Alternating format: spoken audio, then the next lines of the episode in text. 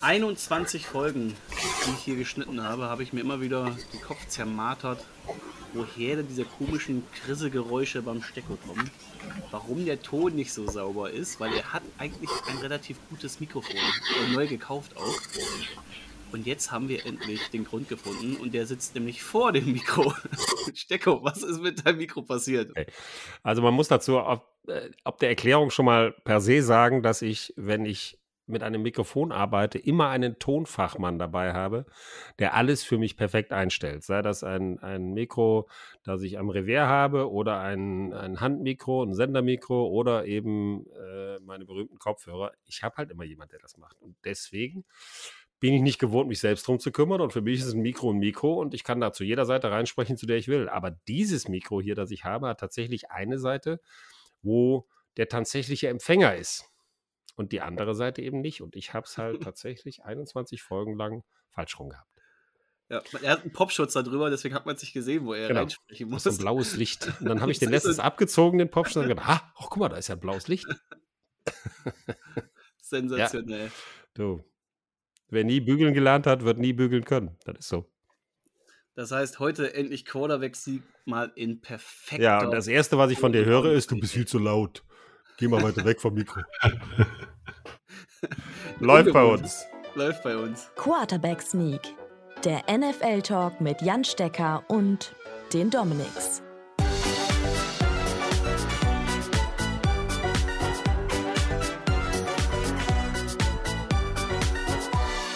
Herzlich willkommen bei Quarterback Sneak, den NFL-Podcast, präsentiert von Focus Online Football A, Touchdown 24 und ran mit mir, Dominik Rosing und natürlich mit heute nur Jan Stecker, weil der andere, der ist im Urlaub, die Sau. Domi, der hat sich schön Sack. verzogen und deswegen heute nur Jan Stecker. Grüß dich aber erstmal. Hallo, Jan. Hallo. Nichtsdestotrotz, glaube ich, werden wir einen schönen runden Abend haben. Weil wir ja auch einen besonderen Gast haben. Genau, das liegt nicht an uns beiden, denn wir haben einen Gast mit dabei. Wir haben Ersatz, äh, für Ersatz gesorgt. Der Torben Dill ist da vom Football Quark. Torben, grüß dich. Hallo, vielen lieben Dank für die Einladung. Ist mir jetzt schon unangenehm, so angekündigt zu werden. Nein, wir freuen uns Na, echt. Also, Quatsch, Quatsch. Wir freuen uns wirklich, dass du dabei bist. Und der Dobby, der alte Stänker, soll im Urlaub ruhig versuchen, braun zu werden. Das schafft er eh nicht. Ja, der ist in, in, äh, in die Schweiz, glaube ich, gefahren. Ich weiß ja, nicht, um, das, um auch noch. Wird. das ja. auch noch. also, liebe Grüße zum Domi. Wir werden es heute auch ohne dich gut hinkriegen. Wir haben ja deine Bewertung bekommen. Äh, das heißt, auch von ihm werden wir die Punkte gleich einsammeln und ähm, auch immer noch mit einer kleinen, kleinen Erklärung von ihm dabei. Braun wird aber, er, aber erst, wenn der erste Bull auf ihn zuläuft. Torben, stell dich doch mal kurz vor. Du bist ja. selber Podcast, du bist Podcast-Kollege vom Football Quark. Erzähl doch mal, was macht ihr so? Warum sollte man ja. euren Podcast unserem vorziehen? Oh, das, äh, ich würde tatsächlich aus, aus sportlichen Gründen jetzt niemals sagen, dass man unseren Podcast vorziehen sollte, aber wir behandeln äh, wöchentlich die GFL, die ELF und die NFL. Wow. In verschiedenen Formaten. Äh, als Newsformat, als Hauptfolge die NFL und dann als Interviewformat. Und sind seit einer Woche bei Sport 1. Wir beide kennen uns über Touchdown 24 und ja, versuchen halt sozusagen drei Ligen zu covern. Einmal die europäischen. Wir haben beide gespielt in der GFL und bilden uns da tatsächlich dann ein, dass wir über die europäischen äh, Football noch ein paar Insights geben können. Ja, und über die NFL sprechen wir alle gerne, glaube ich. Auf welcher Position und wo, bei welchem Team hast du denn gespielt? Äh, bei den Hildesheim Invaders und bei den New York Lions als Defensive End. Defensive Yo, End, Bro, dann hast du ja auch bestimmt schon einen Kommentar abgelassen zum letzten Spiel der Lions, oder? Ja, ich bin oh. echt, ich muss sagen, ich bin sehr beeindruckt und ich bin sehr stolz auf die Crocodiles als Präsident, ja. dass sie dieses Rückspiel mit 36, 28 gewonnen haben. Also da habe ich 0,0 mit gerechnet, ganz ehrlich. Äh, ich muss auch, ich habe es ich tatsächlich heute erst geschaut, das Spiel. Ähm, hab beim Ergebnis gedacht, okay, okay, was da passiert, weil die Lions haben ja jetzt Casey Terrio wiedergeholt. Ich weiß. Aber der hat nicht gespielt und ich war dann hinterher total begeistert, dass der junge Quarterback Henrik Scharnbacher ein total tolles äh, Spiel gemacht hat. Der ist als erstes äh, zum ersten Mal gestartet, Anfang 20, kommt aus der Region, kommt aus Hildesheim, ist dann nach der A-Jugend direkt nach Braunschweig gegangen und hat dann gleich drei Touchdowns geschmissen.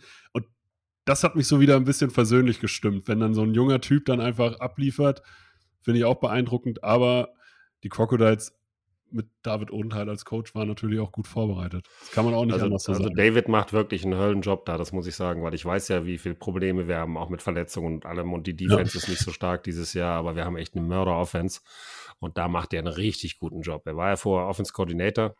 Und dass wir jetzt da auf Position 3 stehen, mit nur, ich glaube, einem halben Spiel Rückstand auf die Lions, weil die vier Siege und zwei Unentschieden haben und zwei Niederlagen und wir haben fünf Siege und drei Niederlagen. Also das ist schon großartig. Wir haben, wir haben ja am Anfang der Saison gesagt, wir wollen maximal um die, um den Klassenerhalt kämpfen. Das ist das erste Ziel und jetzt können wir tatsächlich äh, von den Playoffs träumen. Und wenn du in den Playoffs nicht unbedingt auf Platz vier landest und direkt gegen die Unicorns antreten musst, hast du vielleicht sogar eine Chance, ins Halbfinale zu kommen. Äh, das, also ich glaube, das ist gar nicht so unwahrscheinlich, mhm. ehrlich gesagt. Also ich glaube, man braucht jetzt nicht mehr über die Playoffs träumen, sondern man kann da eigentlich schon mal innerlich ein bisschen planen. Ähm, und ja, fragt sich nur, wie weit du kommst halt. Ne? Du musst, also ich finde schon. Platz 3 ist schon, wäre wär schon gut, sagen wir mal so. Ja, also definitiv. Also die Unicorns im Süden sind natürlich stark. Ähm, ich hätte die Crocodiles vor der Saison äh, nicht so stark eingeschätzt. Und das ist all, also was die Coaches in Köln allgemein da immer auf, auf die Beine stellen, das ist ja Jahr für Jahr so. Ähm, wo ich, als Spieler hört man aus Köln grundsätzlich, ah, da sind gerade keine O-Liner, äh, äh, die sind dieses Jahr schlagbar und dann fährt man nach Köln und kriegt doch eine Reise. Also, also als, aus Hildesheimer Sicht ist das ja häufiger passiert. Ich habe damals noch gegen die Hildesheim Hurricanes gespielt. Da hießen die oh. Hurricanes, ja, ja. Das ist aber schon ewig. Wahnsinn. Also 40 Jahre, ja. Fast 40 Jahre. Ja. cool. Freut mich ja, echt. GF GFL-Talk bei Quarterback Sneak. Also ihr merkt schon, hier sitzt äh, die. Aber hast du, hast du schon gesagt, was du für eine Position gespielt hast? Äh, Defensive End. Defensive End, ah, okay, alles klar. Wie macht ihr das bei euch im Podcast, wenn ihr über die drei großen Ligen quasi spricht? Also nicht nur über die NFL, sondern auch über den europäischen Football. Ähm, wie, wie, viele Spiele muss man denn dafür sehen, um, um das alles hinzubekommen und das alles abbilden oh, zu können?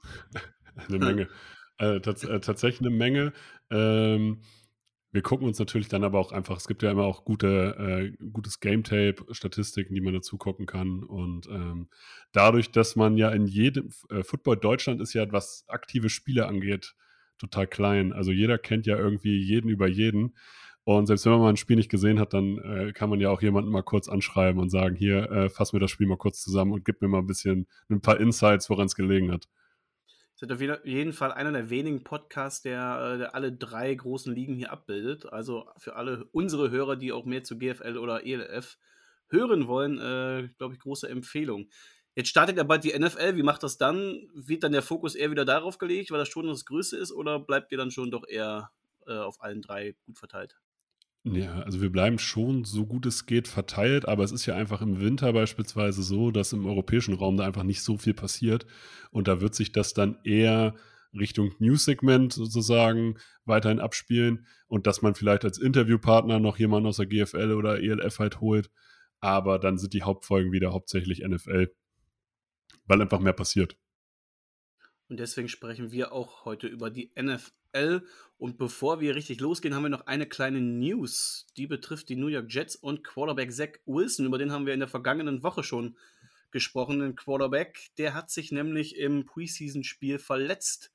Da war schon die Angst äh, riesengroß. Ähm, Verdacht auf Kreuzbandriss. Das hat sich zum Glück nicht bestätigt, zumindest stand jetzt noch nicht. Er wird noch eine zweite Meinung einholen, aber aktuell ist es nur in Anführungsstrichen eine Knochenprellung und ein Meniskusriss im rechten Knie.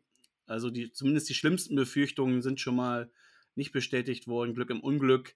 Und wenn alles nach Plan läuft, ist er pünktlich zur Regular Season wieder fit. Aber Stecko, du warst auch Quarterback. Wie groß ist jetzt der Nachteil für so einen jungen Quarterback, der dann zweites Jahr geht, jetzt wichtige Wochen der Vorbereitung verpasst? Schon, schon ein Nachteil, definitiv, weil das ist äh, eigentlich eine sehr wichtige Phase, weil er da auch äh, im, im direkten Vergleich gegen andere Mannschaften spielt, auch wenn er nur wenig spielt als Starting Quarterback, aber trotzdem, du kriegst natürlich vom Timing her, äh, bist du ein bisschen besser eingestellt. Alles andere, also Training ist immer was anderes als, als, als Spiel. Weißt du, im Spiel weißt du dann wirklich, wie es funktioniert und welche Spielzüge und worauf du dich verlassen kannst. Das wird er nicht haben, aber ich glaube sowieso, dass Zach Wilson auch in diesem Jahr, in diesem zweiten Jahr, er hat ja so glanzvolle Momente gehabt im letzten Jahr, aber es war natürlich auch viel, viel Schlechtes dabei. Der braucht noch, der Junge. Ne? Es ist immer schwierig, einen Rookie-Quarterback direkt reinzuschmeißen. äh, ein, zwei, vielleicht drei Jahre. Ich glaube, diese Saison ist noch eine Lernsaison für ihn. Deswegen ist es nicht ganz so tragisch. Was ich frage mich nur, ob er, da ist ja auch, da hat sich auch Meniskus ein bisschen verletzt. Da muss natürlich höllisch aufpassen, dass das nicht schlimmer wird. Und die Frage ist, hat er das im Kopf? Ja? Dass eben vielleicht dann doch durch die Vorverletzung was Schlimmeres passieren kann. Und das kannst du nie ganz ausschließen. Aber generell ähm, glaube ich, wird ihn das nicht zu sehr beeinflussen. Wizard ja letztes Jahr sehr schlechte Umstände, auch viel Verletzungspech bei den Jets. Jetzt geht dieser solchen Vogel schon wieder rum beim Team. Mackie Beckman ist ja auch schon ausgefallen, fällt wahrscheinlich auch das komplette Jahr aus. Ja, auch wichtiger O-Liner, auch wichtiger, wichtiger Spieler. Äh, Tackle. Und äh, es geht schon wieder los, will man schon fast sagen. Also man kann da nur die Daumen drücken, dass Wilson schnell wieder fit ist und ähm, ja, zum Saisonstart auch auf seinem Leistungszenit sein kann. Wir reisen aber jetzt erstmal in den Süden und schauen auf die NFC South. Und die ist gerade, was die Quarterback-Position angeht, eine sehr, sehr interessante, wie ich finde. Weil wir haben da zum einen den ja, besten Quarterback aller Zeiten, Tom Brady, der so gar keine Lust auf den Ruhestand hat. Also Rücktritt vom Rücktritt. Und äh, jetzt geht er ja mit 45 Jahren in äh, die neue Saison. Spur von Alterserscheinung gab es bisher noch nicht. Und äh, wenn man so den ganzen Trainingsberichten da von den ganzen Beat-Reportern Glauben schenken will, dann zeigt er die auch immer noch nicht und sieht immer noch so fit aus wie zu seinen besten Tagen. Also nein, nein, der sieht der besser aus als in seinen besten Tagen. Besser aus, ja, das stimmt. Ja? ja. Aber bei den drei anderen Teams, da haben wir noch nicht so eine Luxussituation, vor allem auf Quarterback-Position. Und wir starten einfach ich, äh, sorry, dass ich da reingrätsche. Ich finde es total klasse, dass du diese Quarterback-Situation als interessant beschreibst. Wieso? ja, also, die ist einfach bitter. Genau. So, so kann man es vielleicht auch bitter, formulieren. Wirklich ich, ich wollte es nett formulieren. Glaube, das ist die schlechteste Quarterback-Division, die es in der ganzen Liga gibt. Tatsächlich. Ja, Außer natürlich ja. Tom Brady, der gleicht eine Menge aus, aber was du da ansonsten hast, ist nur Flickwerk. Ja? Ob die Saints, ob die Panthers oder ob die Falcons. Oh, Einfach das spoilert aber einer hier schon Wahnsinn. Ich muss aber schon, da würde ich vielleicht die, den anderen Süden, den, die AFC South noch dagegen, äh, die dagegen setzen. Ja, da sprechen wir erst in der nächsten Woche drüber. Deswegen, ja. die hatten wir noch nicht. Ja, ja aber das stimmt. Da ist Quarterback-mäßig ähnlich. Also ich habe schon wieder angefangen zu trainieren. Ja, ich bin wieder in Shape. Ich warte auf das den Anruf. Man. Ich warte auf den Anruf. Dein Golfstunge ist auch schon wieder richtig gut. Oh, der ist gut. Lassen. Der ist richtig gut im Moment. Gut, Gut, die Carolina Panthers haben letztes Jahr die Division als letzter beendet, deswegen starten wir heute mit ihnen. Und ja, wenn wir zu, über eine interessante Quarterback-Situation sprechen wollen, dann ist vor allem damit äh, das Team aus Charlotte gemeint, weil hier haben wir drei Quarterbacks, die theoretisch starten könnten. Man hatte ja letztes Jahr schon Sam Darnold, mit dem war man nicht so wirklich zufrieden, hatte man aber trotzdem vorher schon in aller Voraussicht nach und aller Weisheit den Vertrag verlängert. Das heißt, auf dem bleibt man gerade sitzen. Man hat einen Draft, hat man zugeschlagen und Matt Cowell geholt und dann hat man noch vor einigen Wochen getradet für Baker Mayfield, weil der wurde ja aus Cleveland verstoßen. Ja, und der wird auch wahrscheinlich direkt der Starter sein, oder? Also ich, ich äh, gehe erstmal generell zu den Panthers. Ähm, David Tepper ist ja der neue Owner seit 2018 und der hat tatsächlich bis heute 22 Spiele gewonnen und 43 verloren. Also der hat, äh, ist, ist glaube ich, hm, nicht wirklich amused. Wenn man sich das anschaut, die Panthers äh, haben eine gewisse Konstanz und zwar, sie sind konstant scheiße, wenn man das sagen kann. Entschuldigung, wenn ich so hart sage, aber die haben in den Saisons 2009, 2020, 2019, 20 und 21 genau jeweils fünf Spiele gewonnen. Und zwar jede Saison. Also 15 insgesamt und alles andere verloren. Und Matt Rule, äh, zwei Jahre jetzt dabei in seinem dritten Jahr, stand ja schon auf der Kippe, kriegt jetzt diese Chance noch, äh, wenn er das nicht nutzt und, und die in dieser Saison nicht besser abschneiden oder gut abschneiden, glaube ich nicht, dass er eine vierte erlebt. Der hat eine Bilanz von 10 zu 23, 10 Siege, 23 Niederlagen. Also was die Panthers auszeichnet, ist, dass sie konstant schlecht sind, aber möglicherweise, möglicherweise könnte sich ja dieses Jahr was dran ändern. Mein Sohn, ja, haben wir eben noch mitgesprochen, der erfahrene Football-Profi Felix Stecker, ja, Junior Bowl-Sieger, hat gesagt, Baker Mayfield wird es richten. Torben, glaubst du das auch? Wird Mayfield für die Panthers ein riesengroßer Stil? Wenn ich den Gesichtsausdruck sehe vom Torben, oh. glaube ich eher nein. Aber, aber, aber so, so, wir fangen wir damit an. Ich finde, Baker Mayfield ist ein Upgrade. Danke. Also so, man kann es ja schon mal so formulieren, man kann es ja positiv formulieren. äh, zu, zu Sam Darnold ist er ein Upgrade und er ist im schlechtesten Fall der ideale Brücken-Quarterback, äh, um zu evaluieren, ob Matt Corral halt wirklich gut ist. Aber ich glaube, Baker Mayfield ist motiviert. Sam Darnold hat man vorgeworfen, er ist kein Leader. Wenn man eine Sache Baker Mayfield noch nie vorgeworfen hat, dann, dass er kein guter Leader sei. Ja. Als Quarterback musst du die Fresse aufreißen können und das kann er. Ja? Also von den Sprüchen her ist er ein richtiger Teamleader. Man darf auch nie vergessen, äh, dass er letztes Jahr immer, immer noch diese Schulterverletzung mit sich rumgeschleppt hat. Ja, also die letzten zwei Jahre war er letzten zwei ne? Jahre. Also, ja. Er ist jetzt wieder gesund, sagt man zumindest. Und ich bin mal sehr gespannt, weil ich glaube, dass der tatsächlich vielleicht sogar eine Chance hat zu beweisen, dass er besser ist, als er bisher äh, performt hat. Ich glaube auch, er ist sehr gut ja, ich fand es sehr gut. Als Sorry. mach du, mach du zuerst. Ja, ich fand in seiner, seiner vollständigen Saison mit Stefanski fand ich ihn eigentlich gar nicht so verkehrt, als er fit war. Also da hat er mir richtig gut gefallen. Und vor dem letzten Jahr war ich nämlich auf dem richtigen Browns-Hype-Train und habe gedacht, okay, die sind ein richtiger Contender. Alter, genau das habe ich auch gedacht. Ganz ehrlich, genau das habe ich. Ich habe auch, mir gefiel Baker Mayfield auch gut im ersten Jahr. Der war selbstbewusst, der, der war im Spiel drin. Gut, Am Ende haben sie den Playoffs verloren, aber schlecht war der jetzt nicht, fand ich. Ja. Das zweite Jahr war sein schlechtes Jahr. Und das, muss ich sagen, kreide ich halt auch der, der Teamleitung und, und den Trainern an, weil sie ihn praktisch gezwungen haben, da zu spielen, ohne sich vernünftig äh, wieder gesund zu kriegen vorher. Ja, und um dann auf ihn draufzuhacken und rumzuhacken und zu sagen, boah, du warst so schlecht, Junge, das darfst du echt, dass da, dich müssen wir loswerden. Ja, Finde ich, ist war, also ist, ist, sagen wir mal, hat so ein bisschen wirft ein bisschen schlechteres Licht auf, auch auf die Browns. Irgendwas war ja bei Baker Mayfield bisher immer. Ne? Also am Anfang, als er in die Liga kam, extrem schlechtes Coaching, schlechte Umstände drumherum. Dann wurden die Umstände immer besser, aber er war dann irgendwann angeschlagen und verletzt und hatte dann seine Wehwehchen. Das heißt, er konnte noch nie so wirklich mal unter perfekten Umständen zeigen, dass er the man ist, dass er der Quarterback, ein Franchise-Quarterback sein kann, auch langfristig gesehen. Ich meine, die, die äh, Browns haben es ja lange Zeit ge geglaubt und gehofft, dass er es ist.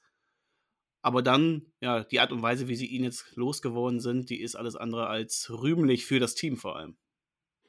Ich finde, so den, ich finde, den Begriff Wehwehchen ein wenig äh, respektlos, wenn ich ganz ehrlich bin. Ja, also bei so Verletzungen von Wehwehchen zu sprechen. Also der Junge ist mit Schmerzen rumgelaufen und zwar nicht mit wenigen. Ja, und äh, er hat mit Sicherheit vor jedem Spiel nochmal schöne Dröhnung bekommen. Also äh, ich weiß, das, das Schlimme ist, man weiß ja nie genau, was die haben. Ja? Also ich hatte als Quarterback auch mal über zwei Saisons so, so, eine, so einen entzündeten Arm und konnte immer nur begrenzt werfen im Training und so. Und das macht, das beeinflusst dich schon ein bisschen. Ja. Du willst es natürlich auch nicht zeigen, aber ähm, da, das ist jetzt keine Gesamtentschuldigung. Ja. Er, trotzdem äh, muss er trotzdem von dem her, was er auch vorher gesagt hat, gut performen. Aber so eine Mini-Entschuldigung ist das schon für Baker Mayfield, finde ich. Also ich bin mal gespannt, wirklich. Ich bin genauso gespannt wie der Torben. Ich, also ich weiß, dass er besser ist als Sam Darnold. Er ist vor allen Dingen cooler. Er muss was beweisen, er will was beweisen. Und gegen wen spielen sie im ersten Spiel? Yo, Baby, yo. Da freue ich mich jetzt schon drauf. Da freue ich mich jetzt schon Spiel. drauf. Ja. Das wird richtig geil. Ja, also da muss man auch ganz klar sagen, ähm, Baker Mayfield wird heiß sein. Also der wird ja im Leben sich das nicht auf sich sitzen lassen, genau. dass man ihn so behandelt hat. Ganz genau. Weil der ist immer noch völlig von sich überzeugt. Ne? Und was Torben auch gesagt hat, äh, ich bin ja ein Ole Miss-Fan, ja. Ich finde, das, das ist, eine geile Uni.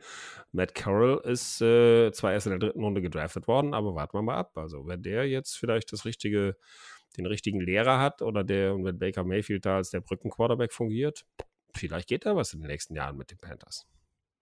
Also Quarterback-Situation finde ich äh, zum Beispiel bei den Panthers nicht so schlimm wie bei den Saints.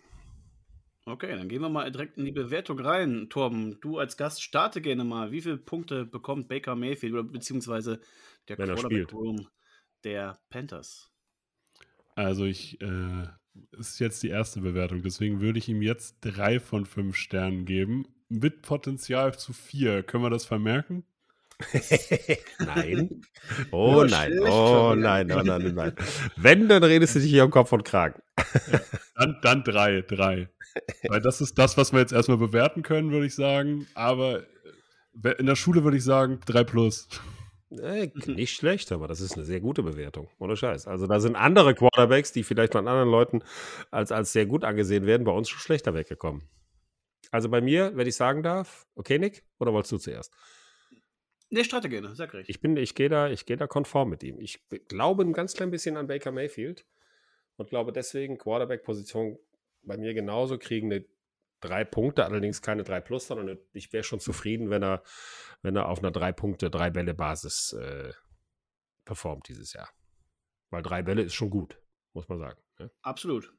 Ich gebe ihm tatsächlich auch drei Punkte. Ich bin ein riesen Baker-Fan oh. allein von seiner Art. Ich würde ihn extrem cool und ich gönn's ihm jetzt auch, dass er bei den Panthers irgendwie Erfolg haben wird. Ob er jetzt ja. einfach ein geiles Jahr spielt für sich und dann wieder weiterzieht und dann woanders eine große Chance bekommt oder tatsächlich dann bei dem Team jetzt der neue Franchise-Quarterback wird. Man gönnt es ihm einfach, er ist eine coole Socke und ich glaube, er hat auch einfach das Potenzial, das hat man schon öfters gesehen und wenn er jetzt endlich fit sein kann, dann äh, wird der ein Stil für die Panthers. Da bin ich mir ziemlich sicher. Und sicher ist sich da auch der Dummy, denn der hat ebenfalls drei Punkte gegeben und schrieb dazu, Mayfield wird heiß drauf sein und wird zeigen, was er kann. Also wenn das nicht mal eine qualitative Bewertung vom Dummy ist.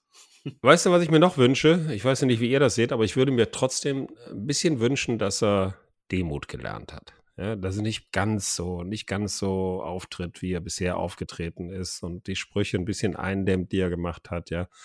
Einfach weniger Sprüche und mehr Leistung zeigt, weil das, das gehört auch dazu, erwachsen zu werden, ja, und ein guter Quarterback zu werden.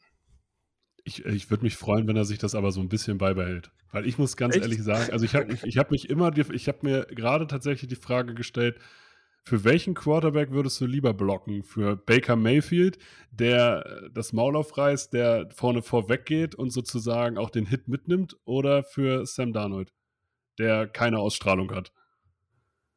Also das stimmt. Sam Darnold hat eine Ausstrahlung wie ein toter Fisch. Ja, definitiv.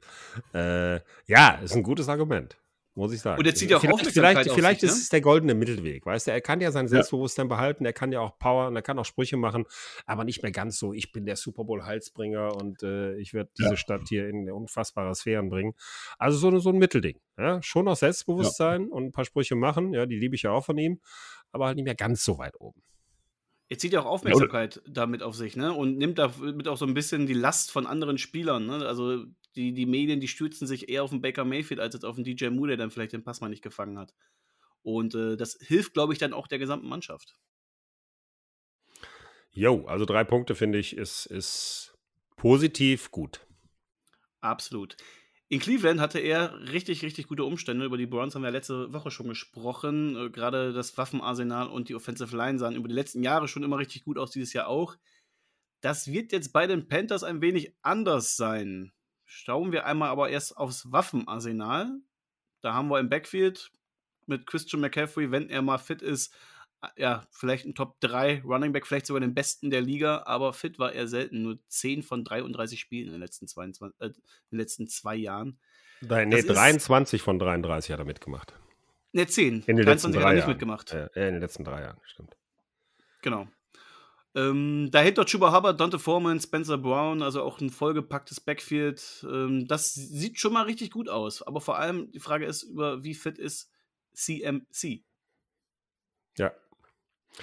Er scheint fit zu sein, er ist gesund, aber wir wissen alle, das kann sich ganz schnell ändern. Das liegt natürlich auch an einem Laufstil, dass er halt, er ist ja jetzt nicht der Tänzer wie Barry Sanders, sondern ist eher der, der den Kopf runternimmt. Der kann zwar auch ausweichen, aber der ist halt auch jeder, der, der, der lebt halt auch von seinem Körpereinsatz. Und da ist natürlich das Risiko immer da, dass er sich verletzt. Also ich wünsche ihm so sehr, weil ich mag den total gerne. Ich finde den geil, den Typ. Wirklich. Mega Running Back. Und ich würde ihm so sehr wünschen, dass er mal eine Saison hat, in der er gesund bleibt. Und wenn das der Fall ist, dann hebt das die gesamte Offense auf ein anderes Level. Definitiv. Ich meine, gerade bei seinem Workload, den er in den letzten Jahren hatte, ne, sowohl als Runner als auch als, als äh, Receiver, war ja einfach nur eigentlich nur die Frage der Zeit, wann er sich verletzt. Ne? Da wurde er so oft eingesetzt und war ein Alleinunterhalter in dieser Offensive der, der Panthers. Deswegen hat man jetzt die Hoffnung mit einem guten Backfield generell, mit dem Shabba Hubbard, mit ähm, Donta Foreman, die halt auch mal ein paar Snaps für ihn übernehmen, dass er halt nicht wirklich jeden Lauf machen muss, sondern da auch einfach mal Unterstützung bekommt von seinen Kollegen, dass er dann ja. bleiben kann. Torben, was sagst du denn zu CMC? Also ich gehe da tatsächlich mit Jan mit. Also für mich, wenn er fit ist, ja, dann, dann macht er diese ganze Offense halt besser. Allein als Matchup-Waffe. Ich baue so ein bisschen einmal klar auf Hubbard, aber vor allem auf Foreman, weil der so ein Typ ist, den sie bisher vielleicht auch noch nicht hatten. Und äh, das, kann, das, das kann so ein spannendes Trio werden. wie die wahrscheinlich dann, wenn sie mit Two-Backs beispielsweise aufs Feld gehen, auch schwer ausrechenbar sind. Also ich glaube, offensiv kann man mit denen auf jeden Fall viel machen, weil du, warum sollte ein McCaffrey nicht äh, im Slot stehen auf einmal? Und dann Absolut. ist er eine Waffe. Gerade weil im Slot hat man noch Fragezeichen. Man hat im Receiving Core einen DJ Moore, einen Robbie Anderson und dann wird es schon recht dünn. Ein, ähm, ein Terrace Marshall, letztes Jahr Rookie, hat ein enttäuschendes Jahr gehabt. Also von dem hat man sich, glaube ich, viel, viel mehr erhofft. Und dahinter hat man noch einen Rashad Higgins, einen Chai Smith und ja, vielleicht im Tyler Room noch einen Tommy Tremble und einen äh, Ian Thomas, aber so wirklich große, viele Waffen hinter den, den ersten beiden, hinter Moore und Anderson, die fehlen noch, oder? Ja, das Problem ist, äh, DJ Moore hat drei Saisons über 1000 Yard, also der ist schon echt geil und der ist vor allen Dingen im, im Yards After Catch ist der richtig gut. Ja? Das ist schon mal eine Waffe, also der ist, der ist tatsächlich, finde ich, was gerade Yards After Catch angeht, einer der besten in der Liga. Robbie Anderson hat kein besonders gutes Jahr gehabt letztes Jahr und, und Terrace Marshall hat auch noch nicht bewiesen, dass er, dass er das hält, was sie sich von ihm versprochen haben. Ian Thomas war auch eher schlecht äh, jetzt im, in der letzten Saison. Ja? Und Tommy Tremble, das ist ja, Ian Thomas ist ja auch eher so ein Blocking-Tight End. Ja? Und Ian Tremble, äh, Tommy Tremble ist dann eher der, der die Big Plays machen kann. Aber insgesamt finde ich nach Mike McCaffrey und DJ Moore ist das schon eher dünn bei den Panthers. Ja? Also da muss jetzt irgendeiner ein Coming Out haben, so, so ein Breakout. Ja. Ja, also ich finde, also ich finde, DJ Moore ist wahrscheinlich einer der unterschätztesten Receiver in der ganzen Liga, weil sich halt mhm. keiner für Carolina in dem Sinne interessiert. Also der in einem anderen Team wäre wahrscheinlich ein Star. Absolut. Das glaube ich auch. Er ist auf jeden Fall ein mehr als legitimer Nummer 1 Receiver. Unfassbar Potenzial, das stimmt. Ja, und Tommy Tremble, da gefällt, gefällt mir eigentlich nur der Name. der erinnert mich immer an Tommy Trumpet, den DJ. Ja. ja. Aber so. wer weiß, mal abwarten. Aber ich finde insgesamt, äh, das Waffenarsenal ist überschaubar bei den Panthers. Also nicht, nicht überragend. Aber, Wir starten hier ja. mal mit, mit, der Bewertung von, vom Domi. Der schrieb nämlich zweieinhalb Punkte für äh, Christian McCaffrey. Der Rest ist dürftig. Insgesamt kommt er nur auf drei Punkte, also zweieinhalb für McCaffrey und einen halben Punkt für den ganzen Rest, was ich jetzt vor allem gegenüber DJ Moore nicht unbedingt äh, so nett finde. Ich finde auch Robbie Anderson hat zumindest seine, äh, ist ein legitimer Nummer 2 Receiver. So für als Deep Threat Waffe kann man den schon gebrauchen. Auch wenn er keine gute Saison hatte, der, dem, dem würde ich noch ein bisschen Credit geben in dem Sinne. Aber ich würde auch nicht mehr als zweieinhalb. Ich wäre jetzt bei zwei gewesen. Echt? Weil ich finde, ja, weil ich finde halt, du, man muss bei McCaffrey schon sagen, dass der nicht oft da ist. Das ist echt wahr. Wenn du den hättest, ist ein wichtiger Punkt. Also McCaffrey ja. als, als, als, als Fantasy-Player zu haben, ist, glaube ich, das Schlimmste, was dir passieren kann. Ja? Ja, würdet ihr den gerade in der ersten Runde draften nee. bei Fantasy? Nee. Also ich nicht, genau. Nee, ich auch nicht. Ah, gegen Ende Kein der Runde vielleicht. Also ich bin schon jemand, der gerne nur. Nee, ich würde ihn da reinholen noch in mein Team, wenn es geht. Klar, wenn ich die Chance hätte, aber nicht in der ersten Runde. No way. Ja.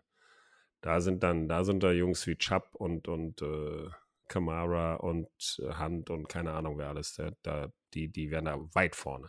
Und nicht, weil sie besser sind, sondern einfach, weil er zu verletzungsanfällig ist. Wenn du nur auf ein paar Spiele zurückgreifen kannst auf ihn, dann nutzt dir nichts. Und das, haben, das Problem haben die Panthers halt auch. Deswegen finde ich, äh, drei Punkte finde ich mutig, für mich zu mutig. Ich gebe denen nur zwei Punkte, trotz McCaffrey, weil ich glaube, dass McCaffrey sich wieder verletzen wird in diesem Jahr. Und das ist der Knackpunkt. Ja. Wenn der fit ist, dann volle drei Punkte. Aber ich glaube, McCaffrey wird wie jede Saison, irgendwann wird er wieder mit irgendwas raus sein. Leider aus Sicht der Panthers-Fans. Wirklich leider. Ich habe auch lange überlegt, drei Punkte zu geben, gerade wegen DJ Moore und eben Christian McCaffrey, aber weil eben die Verletzungsgefahr da ist und auch dahinter einfach keine Tiefe da ist. Genau. Und wenn sich eben jemand verletzt, äh, lass es nur einen sein, dann äh, hast du direkt ein Problem. Und deswegen kann ich hier auch nur zwei Punkte geben. Die Offensive Line, man hat in den letzten Jahren sehr, sehr viel investiert. Es kam wenig bei rum. Nun hat man wieder viel investiert. Mal gucken, wie viel diesmal bei rumkommt. In der ersten Runde des Drafts hat man Ike Igwono geholt. Versteckt das Team nun direkt auf Left Tackle. Ähm, hat also ein gutes Tackle-Duo mit, mit äh, Taylor Moten auf rechts. Dann hat man Center ähm, Bradley Boseman aus Baltimore geholt und Austin Corbett, der kommt vom Super Bowl-Sieger von den Rams. Das heißt, auch da eine, die Interior Line komplett neu aufgebaut. Brady Christensen geht jetzt sein zweites Jahr. Mal gucken, ob er da noch einen Sprung machen kann. Also wieder viel geändert. Glaubt ihr, diesmal steht die Line besser? Also besser als letztes Jahr, ganz bestimmt. Die haben letztes Jahr 13 verschiedene Kombinationen äh, ausprobiert, ja, weil so viel verletzt waren. Das musst du dir mal vorstellen. 13 Mal diese O-Line komplett geändert. Kein Wunder, dass sie nicht funktioniert hat. Und sie haben dieses Jahr sich, sich verbessert. Äh, Taylor Moten, äh, Brady Christensen sind zurück. Ja, dazu haben sie sich Austin Corbett geholt von den Rams. Und äh, halt in der First Round Ikem Ekwono wenn der funktioniert, könnte die O-Line in diesem Jahr weitaus besser performen als in den letzten Jahren. Und wir wissen alle, jeder von diesen Quarterbacks, egal wie gut oder schlecht sie performt haben, gibst du einem Quarterback 3,5 Sekunden, dann kann er auch richtig geile Pässe werfen. Und das können, können die Jungs alle. Ja. Setzt du ihn ständig unter Druck und er muss dauernd ausweichen machen, dann und dann erst unterscheidet sich der Elite-Quarterback von dem, von, dem, von dem normal guten Quarterback. Also, aber auch da lass die Jungs, dass sich zwei verletzen in diesem Jahr wieder, ja, und schon ist das ganze Ding wieder am Arsch. Also von daher, auch da fehlt ein bisschen die Tiefe. Ich glaube, das ist so der wichtigste Punkt. Also ich finde zum Beispiel Moten als Right Tackle finde ich richtig gut. Absolut. Ekwonu hat Potenzial und ich finde, wenn man sich die Starter anguckt, also die potenziellen Starter mit Boseman, Corbett und F-Line, dann, was mir da gefällt, ist erstmal, die haben jetzt keinen klaren, äh, keine klare Schwachstelle in dem Sinne. Dass man jetzt sagt, okay, ich blitze jetzt einfach die ganze Zeit über den linken Guard und äh, das werden sie nicht verteidigen können.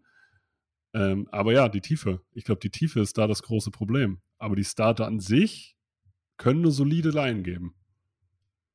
Eine solide Line, die braucht Mayfield auch, weil er ist immer eine gute Line gewohnt aus Cleveland. Ne? Da hat er eigentlich immer eine Top 5 Line gehabt.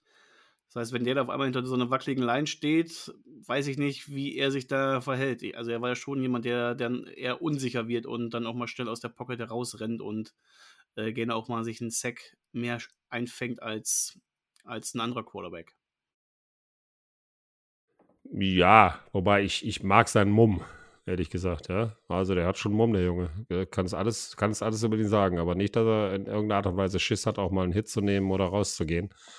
Ähm, das wird sich dann zeigen. Aber wenn die Line so ist und so stehen bleibt und auch weitestgehend verletzungsfrei ist, finde ich, ist das eine richtig gute O-Line. Wie viele Punkte gibst du? Drei. Drei, weil ich, weil ich eben, weil ich eben sage, da fehlt die Tiefe. Ich würde ihnen vier geben äh, für die Performance, okay. die sie, wenn sie alle gesund sind, würden sie eine glatte vier von mir kriegen. Ja? Aber, aber da die Tiefe fehlt, wenn immer einer ausfällt, kann das schon gravierende Folgen haben. Deswegen bin ich bei einer 3. Drei Punkte. Torben? Ich bin auch bei einer 3, aber aus einer anderen Begründung. Also ich finde die Starter auch gut, aber es ist auch viel, äh, ja, also man, wei man weiß noch nicht, wie gut Equonu ist. Man weiß, also von F-Line habe ich auch schon mal schlechte Saisons gesehen, von Boschman auch. Äh, also die einzige Konstante ist eigentlich nur Moten. Und drei, aber das sind, das sind gutwillige drei Punkte. Ich habe ebenfalls drei Punkte. Ich meine, wie ihr sagt, die Namen lesen sich erstmal richtig, richtig stark, aber es ist halt eine komplett zusammen, neu zusammengewürfelte O-Line. Und da kann es auch mal schnell Abstimmungsprobleme geben. Deswegen, die haben Potenzial für mehr. Da muss ich auch hinter, äh, hinter diesen Startern, ja, ein paar No-Names müssen sich da beweisen und äh, über, ihren, über ihren Schatten springen. Und deswegen gebe ich da auch drei Punkte. Domi ist da ein bisschen skeptischer. Er gibt nur zwei Natürlich. Punkte und schreibt dazu vier Wörter. Line im unteren Drittel.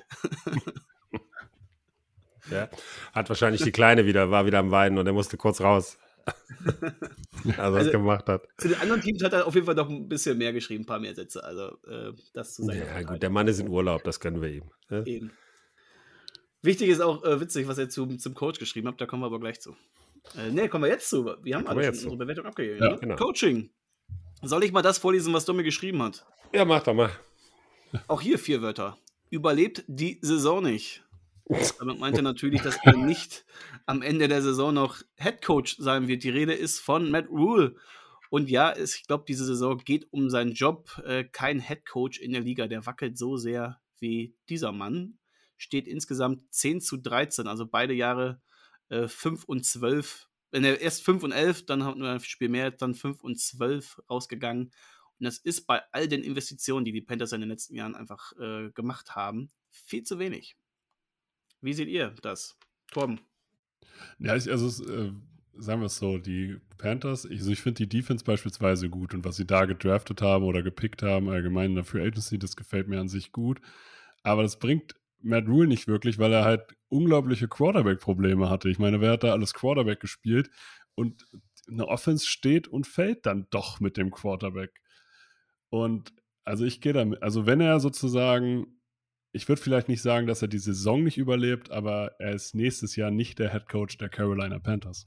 Aber du sagst, äh, er hatte äh, ein Quarterback-Problem, aber er war doch dafür verantwortlich, wer da auch geholt wird, ne? weil er hatte dann ein großes Mitspracherecht ja. und er war ja auch stark für Sam Darnold und bei der Vertragsverlängerung hatte er bestimmt auch ein Wörtchen mitzureden. Also es ist schon auch sein Thema. Es ist dann, ne? auch, natürlich, es ist schon sein Thema, aber also sagen wir es so, die Sam Darnold-Verpflichtung habe ich äh, Schande über mein Haupt letztes Jahr habe ich gesagt, ja, ist gut, dass sie ihm eine Chance geben. Der hat bei den Jets ja nie eine Chance gehabt und der hat ja noch Talent. Und dann habe ich ihn letztes Jahr spielen sehen und habe gedacht, oh mein Gott, ich würde die Folge am liebsten löschen, dass ich das niemals gesagt hätte. Ist, also natürlich, er muss sich dafür rechtfertigen, er muss dafür gerade stehen. Und deswegen, also ich sehe keine, die Saison kann nicht so erfolgreich laufen, dass Matt Rule nach der Saison noch Coach bleibt. Aber glaubst du, wenn, wenn dieses Team mit 0 und 5 startet, mit 0 und 5 in die Saison geht, dass er, dass sie ja nicht reagieren? Dass sie dann nicht sagen, okay, wir brauchen einen neuen Impuls auf der Headcoach-Position? Schwierig. Also in der, Bundes der Fußball-Bundesliga wäre er direkt raus. In der NFL schmeißt man halt den, den Headcoach eher selten raus, mitten in der Saison. Das passiert dann doch eher, äh, eher wirklich, ja, bei 0 und 5 oder 0 und 7 würde es vielleicht passieren. Es sei denn, man sieht irgendwo eine Entwicklung. Aber ich sag jetzt mal, er startet nicht 0 und 5 und dann bin ich, bleibe ich hier auf der diplomatischen Seite. Nein, also ich glaube auch, ich, ich, glaube auch nicht, dass Tom, die 0 5 starten. Tom, was ist Nein. eigentlich dein Team in der NFL? Was hast du? Ganz, du ganz, un, ganz unsympathisch. Ich habe Brady hinten an der Wand hängen. Also, also Pax, klar. ja, als, als Patriots-Fan. Ich habe hier auch noch so ein Edelman-Bild auch noch in meinem Büro. Also guter alter Patriots-Fan. So ja, so. Ja. Damit, da, damit, gewinnt man keine Sympathien bei Zuhörenden. Wenig, wenig. Selten, ja. Wenig. Ja. Das ist so wie Bayern-Fan, so ein bisschen.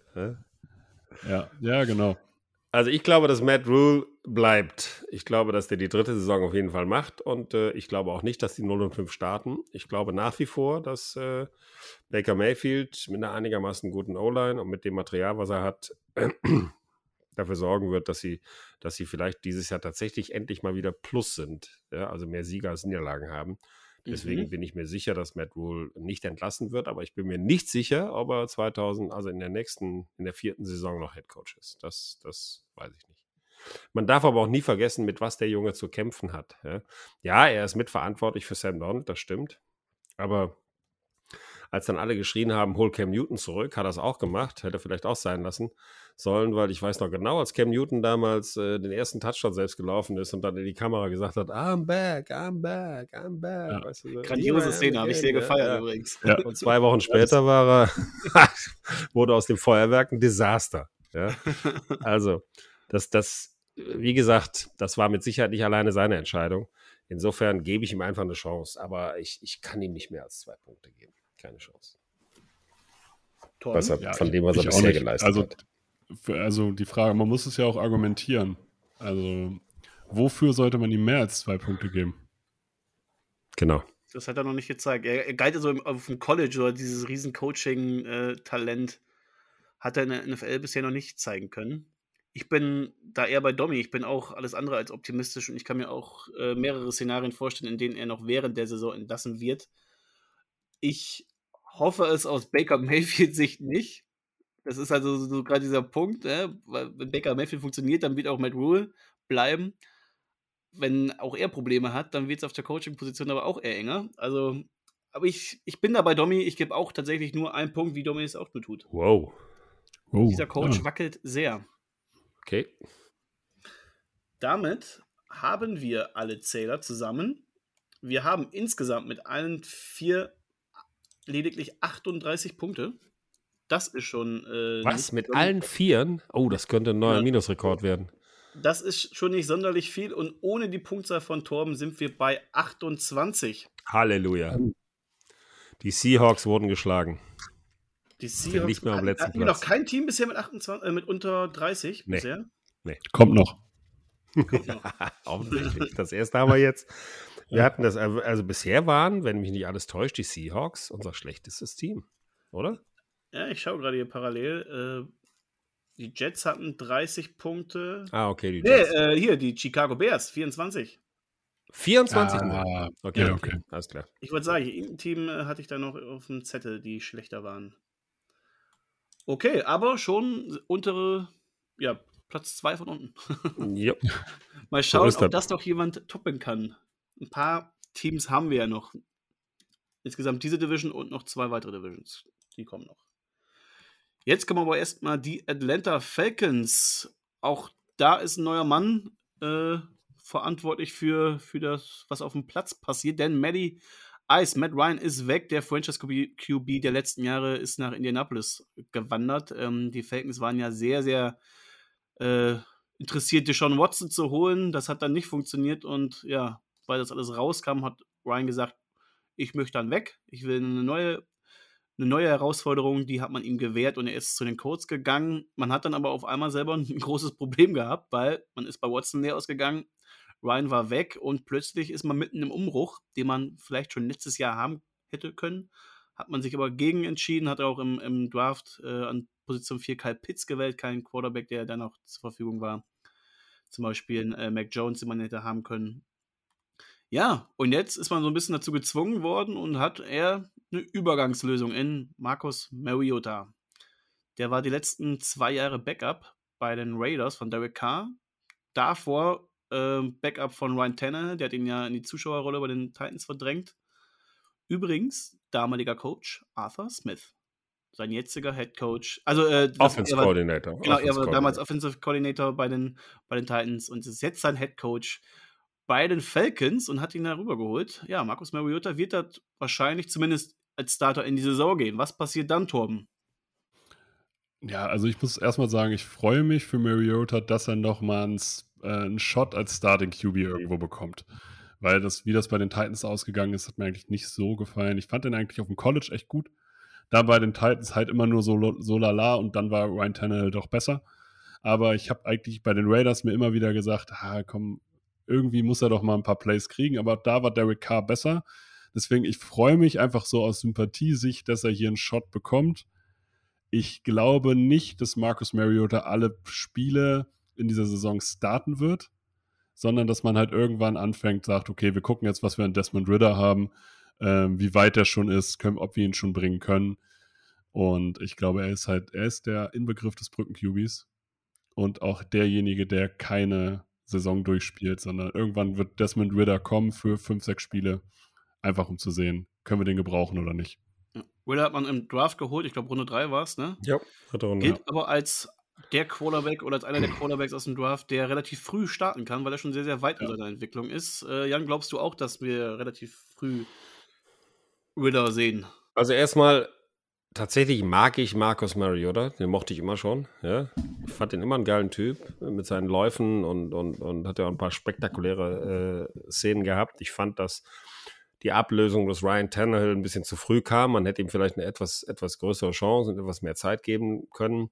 Ich glaube, dass Marcus Mariota in einer guten Offense gut funktionieren kann. Ähm, er hat jetzt seinen alten Offense-Koordinator wieder bei sich und die beiden mögen sich. Das, das hilft einem Quarterback natürlich auch. Äh, aber ich habe mir tatsächlich das Preseason-Game angeguckt, äh, der Falcons, mit Desmond Ritter, als der als Quarterback reinkam. Das ist eine richtig coole Drecksau. Der Junge ist wirklich eine coole Drecksau. Also der wirft im allerletzten Moment, der kann selbst laufen, der ist, zwei Leute reißen an ihm rum und er reißt sich noch raus und findet irgendwie einen Weg, noch einen First Down zu machen.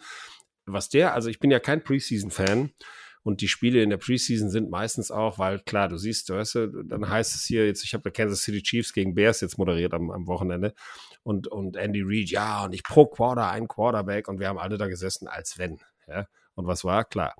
Äh, äh, Patrick Mahomes hat genau zwei Drives gemacht, ja, hat seinen einen Hit bekommen, den er wollte, äh, hat einen guten Pass geworfen und ist runtergegangen. Und Desmond Ritter, muss ich sagen, hat tatsächlich, der hat was bewirkt. Also der hat, diese Offense mitgerissen. Die haben wirklich gut gespielt mit dem. Ja? Und deswegen bin ich, bin ich auch der Meinung von Torben, ich glaube, dass, dass Marcus Mariota startet, aber ich würde mich ganz und gar nicht wundern, wenn Desmond Ritter schon spätestens äh, nach fünf, sechs Spielen da auf die Starting-Position wechselt, weil der Junge hat ein Selbstbewusstsein ausgestrahlt, ja, in der Körpersprache, seine Würfe waren gut, ja, die waren platziert, der hat keine risikolangen Dinger genommen, der hat aber platzierte, kurze, knallharte Pässe geworfen, ist selbst gut gelaufen, also der könnte vielleicht der kommende Franchise-Quarterback sein äh, bei den Falcons. Und dann warten wir mal ab. Kommt auf jeden Fall in einer ganz anderen Situation in die NFL als Mariota damals. Der kam ja so als so ein gefeierter Quarterback, äh, College Quarterback, ne, Heisman Trophy Sieger. Ähm, ja, dann Second Overall bei den Titans. Ja, Jamais Winston war gut vor ihm geholt. Aber diesem riesigen Hype konnte er dann doch nicht gerecht werden. Domi schreibt übrigens dazu, Mariota ist der Brücken-QB, wird eine Chance bekommen, aber das wird mit dem Personal nicht klappen. Damit auch schon mal eine kleine Vorhersage auf dem, was gleich noch kommen wird. Was ist denn eure Punktzeit, Torben? Kann ich sowas wie anderthalb geben oder so? Wir haben schon oft darüber überlegt. Ne? Du bist schon so, du hängst die ganze Zeit zwischen zwei Zahlen rum, ja, ne? Das ist, das, ist auch, das ist auch schwer. Aber nein, ich bin nett, ich gebe ihm zwei, weil ich finde sozusagen, ja, ich finde eins ist schon, ist, ist mir zu tough. Ich mag ihn ja. Aber es ist, der halbe Punkt ist jetzt Sympathie. Ja, also ich gebe ihm äh, satte zwei Punkte, ja, weil ich glaube, dafür ist er allemal gut genug. Und äh, ich würde sogar drei Punkte geben, wenn, wenn wir Ende der Preseason hätten und ich könnte mir Desmond Ritter noch äh, äh zweimal angucken. Ja? Wenn, der das, mhm. wenn der das bestätigt, was er im ersten Spiel äh, geleistet hat, dann würde ich sagen, hui, da würde ich sogar drei Punkte geben, aber da warte ich erstmal ab. Aber zwei Punkte kriegt er satt von mir. Also beide. Ja. Die Quarterback-Situation kriegen zwei Punkte satt. Ich muss heute ein Dobby spielen. Ich meine, ich bin auch Dommy, aber der andere Dommy. ich bin so ein bisschen der Miesmacher. Ich bin, also Markus Mariota, ich mag ihn auch. Als Raiders-Fan habe ich ihn jetzt äh, zwei Jahre lang auch oft gesehen, öfter als der ein oder andere, aber auch nicht oft genug, weil er wurde echt selten eingesetzt dafür, dass er ein ehemaliger First-Round-Pick war und auch lange Starter war, aber er kam wirklich nur so als Gadget-Waffe rein, nur so, wenn du mal laufen musstest. Ja, als Pesser durfte er selten ran und das ist so über zwei Jahre ist das schon, schon eine Bank, wenn du da als Quarterback irgendwo festsitzt. Und deswegen bin ich auch nicht der Meinung, dass, dass er da der große Mann sein wird. Wenn Desmond Ritter irgendwann reinkommt, das wird der Fall sein, dann bin ich, glaube ich, ein bisschen optimistischer, was die Falcons angeht, aber nicht mit Mariota. Deswegen gibt es von mir nur einen Punkt. Und Domi bleibt Domi, auch er bleibt natürlich unser wahrer Miesmacher. Wie ich wollte gerade sagen, schön, dass du Domi hier so niedermachst in diesem Podcast, wo er nicht dabei ist, verstehst du? Jetzt wie, hast du ihn denn letzte Woche als Miesmacher bezeichnet? Ja, ja? Du hast ihn als Undertaker letzte Woche bezeichnet. ja gut, Undertaker finde ich auch den richtigen Ausdruck dafür. Okay, nehmen wir ihn weiter. Also direkt die Leute einfach, weißt du? Ja. Er gibt auch einen Punkt. Er macht wieder den Undertaker. Also allein für diesen, für diese eine Aktion, wo Mariota da den, den Hinterkopf von irgendeinem Spieler anspielt, den Ball selber fängt und in die Endzone trägt, allein dafür äh, hat er zwei Punkte das, verdient. Richtig, allein, das, das alleine ich ja schon Klicks. Ja. Zählte das eigentlich als, als Touchdown-Pass und Touchdown-Catch oder war es dann keine Ahnung. Vielleicht war es ein designter Spielzug. Wirf ihn auf den Helm, fang ihn selber und lauf ihn rein. Dann würde es als absoluter Touchdown zählen. Nee, keine Ahnung. Aber äh, definitiv zwei Punkte von mir. Von dir ein Punkt. Miesmacher, Undertaker. Ersatz-Undertaker sogar nur. Ersatz-Undertaker. Das ist dann Kane, das ist doch der Bruder vom Undertaker. Genau. Ach, ich war nie im Wrestling-Game drin. Aber Kane klingt gut. Gut, Domi hat vorhin schon mal ein wenig äh, vorausgesagt, äh, ja, zu, zum, zu den Umständen. Gehen wir mal zu, dahin, nämlich erstmal das Waffenarsenal. Da hat man einmal im Backfield, glaube ich, ganz spannend, Corella Patterson, ja, die größte Gadget-Waffe der NFL. Ja, war ewig lange in der, in der Liga. Hat er vorher schon bei den Vikings, den Raiders, den Patriots, Bears gespielt, aber irgendwie wusste niemand so wirklich, wie man diesen Spieler einsetzt. Letztes Jahr hat es dann, haben die Falcons es dann herausgefunden und er wurde zu diesem Receiving Back, also so eine umgekehrte Rolle von Debo Samuel und hat das herausragend gemacht. Also mit 30 Jahren dann doch nochmal sein Breakout in der NFL. Auch das geht. Ja, auf Receiver, wen haben wir da noch? Äh, Drake London wurde jetzt im, im, Draft geholt, soll wahrscheinlich diesen klassischen X-Receiver nehmen. Dann Brian Edwards kommt aus Vegas, der hat da nur ab und zu mal gezeigt, dass er eine gute Nummer 2 sein kann. Slot sieht noch nicht so gut aus, da hat man Olamide Sacheus, ja, und dann kommen halt ein paar Namen, die klingen so ein bisschen wie Fallobst. Geronimo Allison, Demir Bird, Cardell Hodge, ja, das sind wirklich viele Namen, die man so noch nie wirklich gehört hat. Also auf Receiver hat man ein Problem. Tight End sieht wieder gut aus, da hat man den Kyle Pitts, dieses Generational Talent, der letztes Jahr im Rookie direkt schon die 1000 Yards äh, geknackt hat. Allerdings auch nur einen Touchdown gefangen. Auch das, äh, da gibt es noch viel Luft nach oben. Und in Anthony Ferguson hat man aber noch mal eine gute Nummer 2.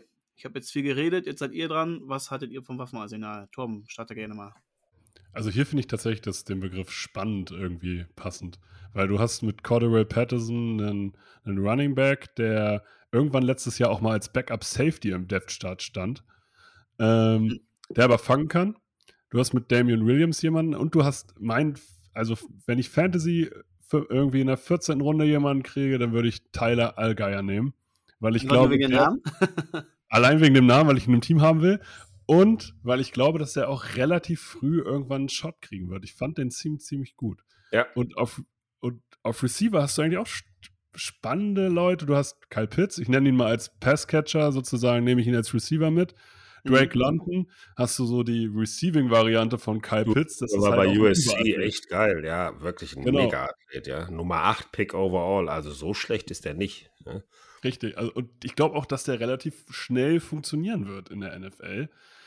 Brian Edwards, muss man sehen, was man davon hat. Vielleicht ist er keine 1, aber der muss ja in dem Fall vielleicht nur eine 3 sein. So, und Zachareus ist eine 3, ja, aber die ist er auf jeden Fall und, und Tiefe mit Bird, ja. Hast du so ein bisschen Tiefe. Anthony Firxer ist kein richtiger Backup-Titan, von dem habe ich mir auch mehr erhofft. Ja, also wir reden hier natürlich jetzt nicht von äh, vier Sternen, man reden wahrscheinlich maximal von dreien. Von dem, was sie bisher gezeigt haben, würde ich auch hier nur zwei geben, aber äh, ich finde die halt spannend. Ich finde, dass die Potenzial haben und dass das, dass wir jetzt vielleicht jetzt von so einer, äh, von einem Waffenarsenal sprechen, was vielleicht unterdurchschnittlich ist, aber von einem in zwei Jahren, sagen wir mal, Drake London und Kyle Pitts entwickeln sich so, wie man es sich erhofft, dann kann das richtig, dann kann das schon wieder ein richtig gutes Waffenarsenal werden. Und Patterson passt für mich einfach nicht mehr in den Zeitstrahl von diesem Team, wann dieses Team gut sein muss.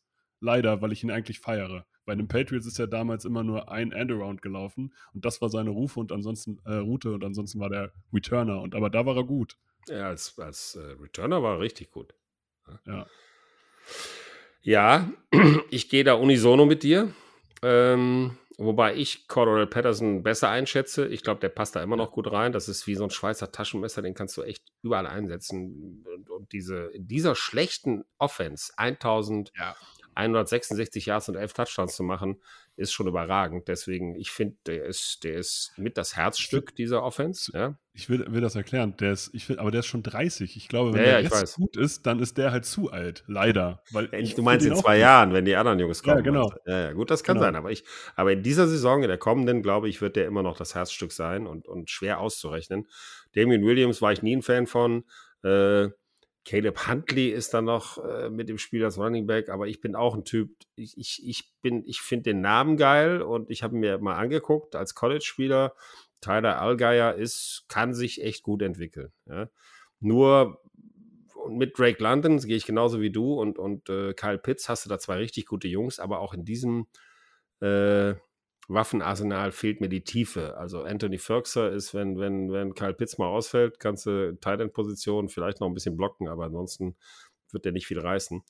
Ähm, und Brian Edwards äh, von den Raiders, der muss erst noch beweisen. Ja, der hat noch nicht ja. richtig, richtig, also richtig was gezeigt hat er nicht. Die sehen irgendwas in ihm, ja. Äh, ich bin auch mal gespannt, was mit Calvin Ridley ist, wenn der da sein, sein Jahr abgesessen hat ich glaube wegen Spiel, ne? Illegalem Spiel oder so. Der hat ja, als er verletzt war, hat er ähm, auf seine Falcons gewettet. Ja, ja, genau. Das ist aber, sobald du wettest, egal wie und egal ob du spielst Wo das oder ja nicht, eigentlich, eigentlich spricht das ja für ihn, wenn er auf sein Team wettet. Ne? Ja, also wie, was geschoben hat er da jetzt nicht, ne? Aber das ist nun mal in, in dieser äh. Policy der, der NFL, sobald du wettest, bist du raus für ein Jahr. Das ist da genauso festgelegt und das wissen die Spieler auch. Also es war, war auch dann natürlich schon sehr, sehr dumm. Aber bei solchen Sperren schwingt auch immer mit, was so andere Spieler bekommen. Genau, das, das muss man jetzt dazu sehen. So, so Wettsachen werden richtig hart bestraft, weil es geht ja nicht um Frauen. Es geht ja um Geld. das ist so geil. Das ist genau richtig, ohne Scheiß, ehrlich. Ja, und Du es geht auch- Weißt du, schlag doch deine Frau. Ja? Das ist ja, Ja. die haben es verdient. Ja? Aber Ja. spielen darfst du auf keinen Fall.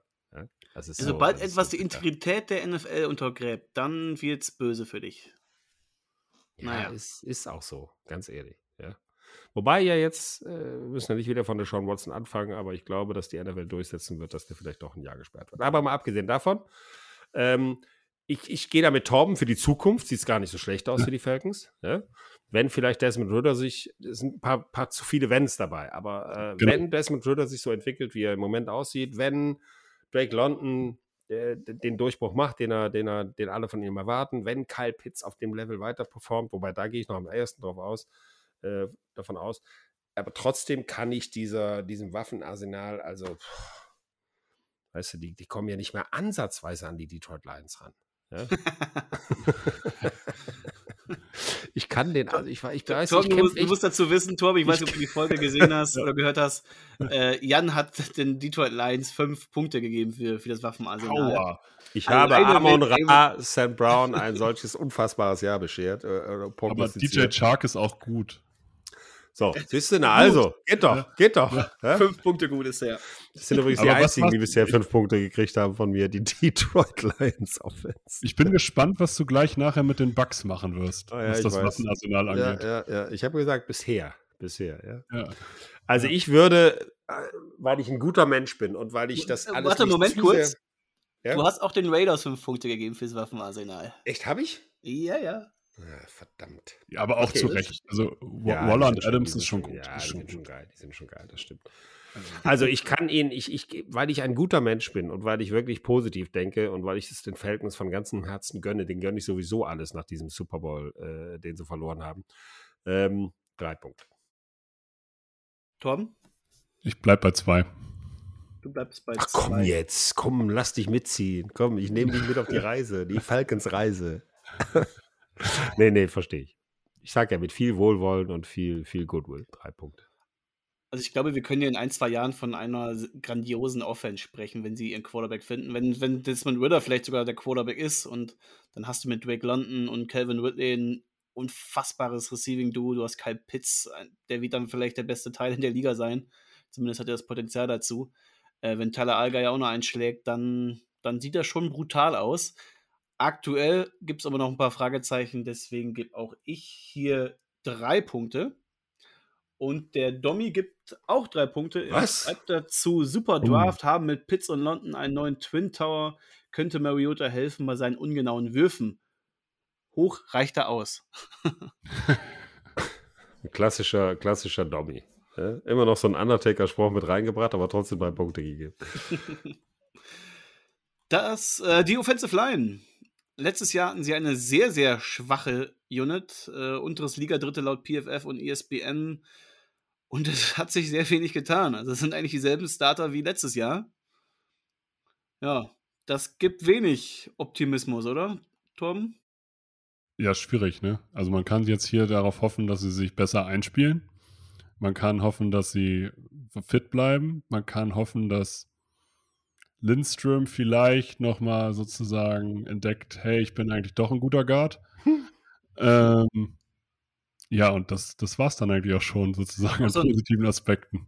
Auch so ein Caleb, ähm, äh, ich bin hier gerade mal. Caleb McGarry. Ca- Caleb ja. McGarry, genau, der White, äh, White Tackle, war ja ein First-Round-Pick, geht jetzt in der letzten 2019, Vertragsjahr, ja. weil man ja die, die Fifth-Year-Option nicht gezogen hat.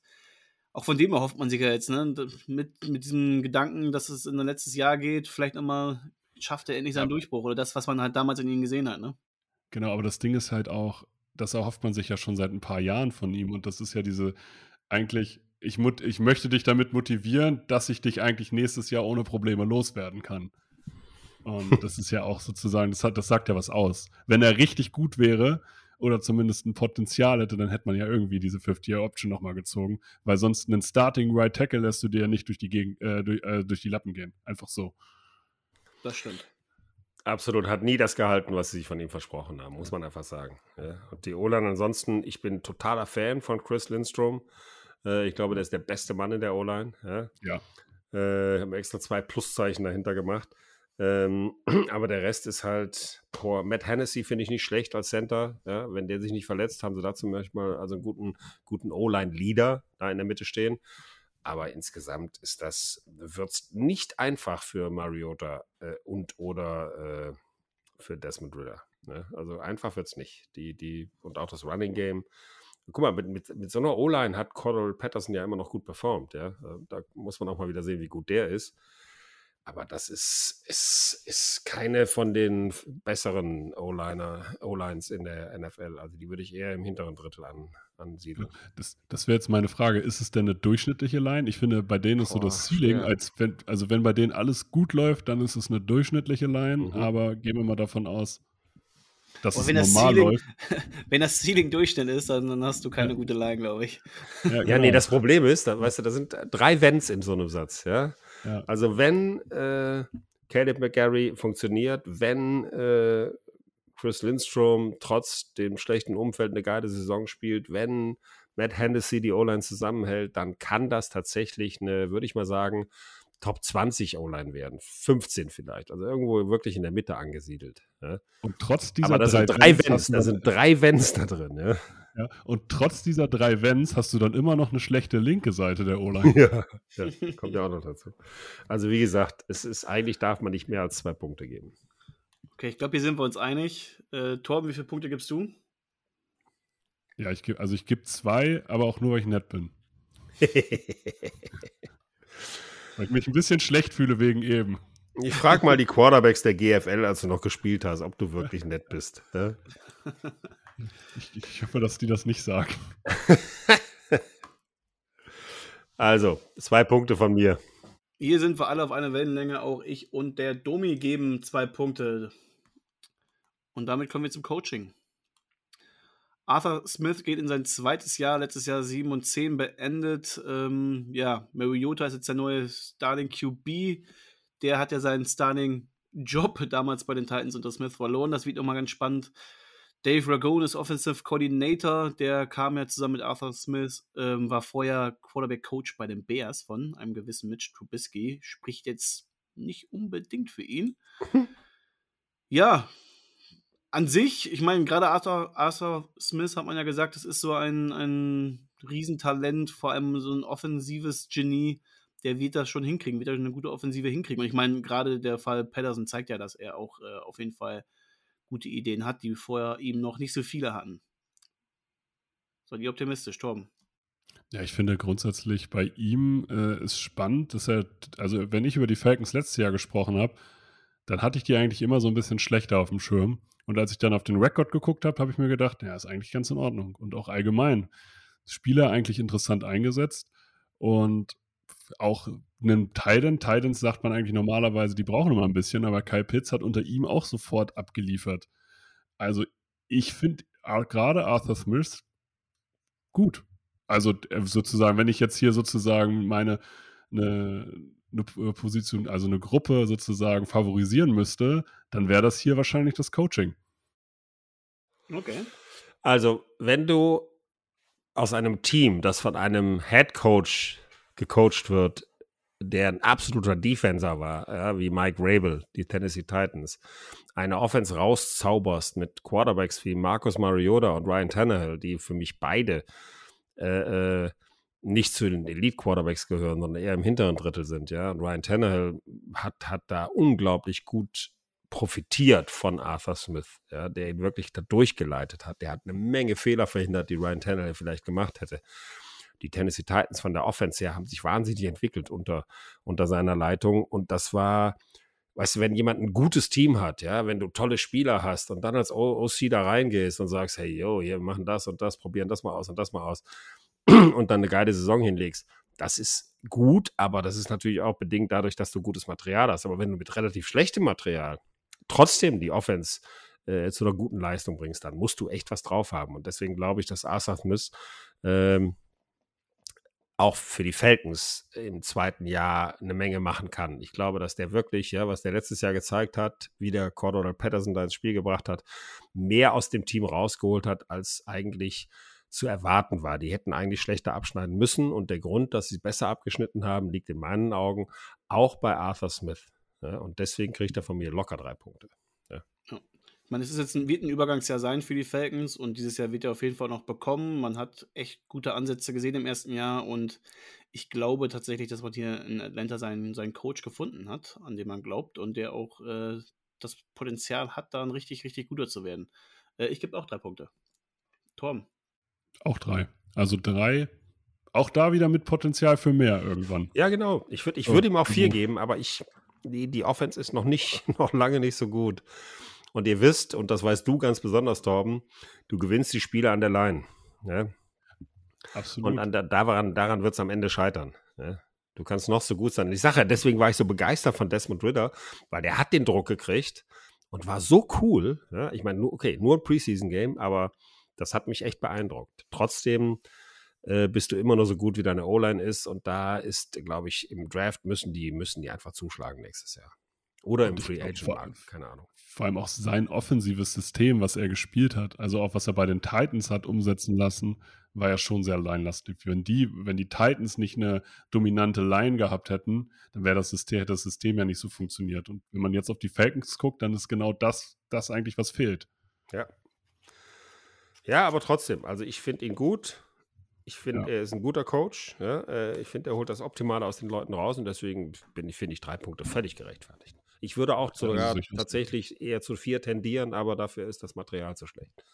Aber die, Fra die Frage ist, wollen wir vier geben? Ja, das Weil ist das Ding. er Das habe ich auch, genau das habe ich auch überlegt. Ja. Gehen wir jetzt, wenn wir jetzt nur den Coaching, nur die optimistisch, ja? Coaching, nur die Genau. Coaching-Position betrachten, müssten wir, Ja. müsste ich ihm eigentlich, so wie ich ihn finde, eine vier geben.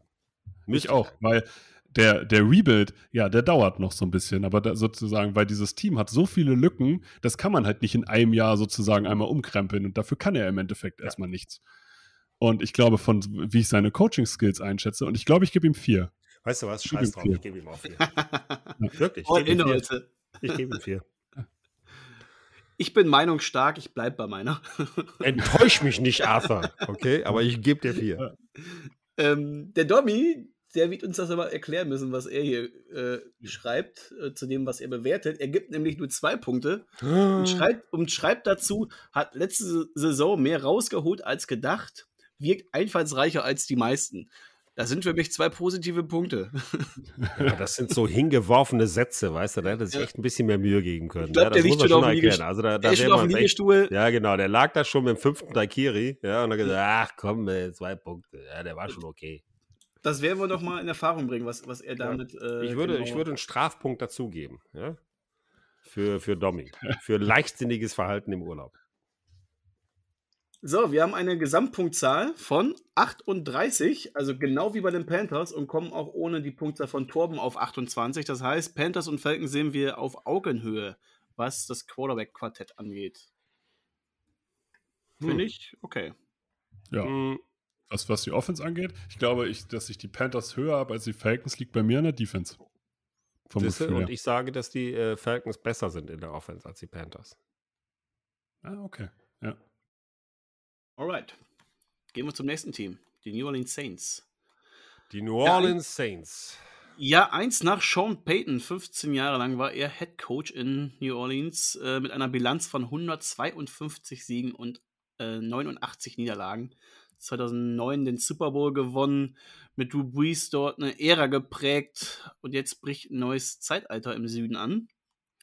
Denn man hat einen neuen Head Coach in Dennis Allen und man hat ja einen neuen in Anführungsstrichen Quarterback in Jamais Winston, weil der letztes Jahr schon nicht viel spielen konnte. Er hatte sich ja einen Kreuzbandriss zugezogen und den Großteil der äh, Saison verpasst. Jetzt darf er wieder ran und äh, bekommt nochmal einen zweiten Versuch, sich als Starter recht, äh, ja, recht zu fertigen. Recht zu fertigen, gutes Deutsch, Dominik. Tom, Rechts zu fertigen. Möchtest du jetzt wirklich wissen, was ich von Jamais Winston halte? Ja, oh ja, oh ja, auf jeden Fall. Auf jeden Fall. Also er hat mich letztes Jahr eigentlich positiv überrascht, äh, dahingehend, dass ich danach Sean Payton noch mehr bewundert habe in dem Sinne. Ähm, ich glaube immer noch, der hat Potenzial, weil sonst, sonst, wenn der nichts könnte, hätte er sozusagen nicht diese Stats abliefern können. Bei, auch bei den Bucks damals. Das, das muss man ja schon sagen. Also der kann, das ist einer, der kann dir jeden Wurf, glaube ich, anbringen. Aber den musste man ja so stark limitieren in dem, in seiner Entscheidungsfindung. Dann, das macht man ja auch mit, mit einer Begründung. Und ich glaube, wenn man ihm so ein bisschen mehr Leine lassen würde, dann ist gerade bei den Waffen, die die haben, kann das spannend werden.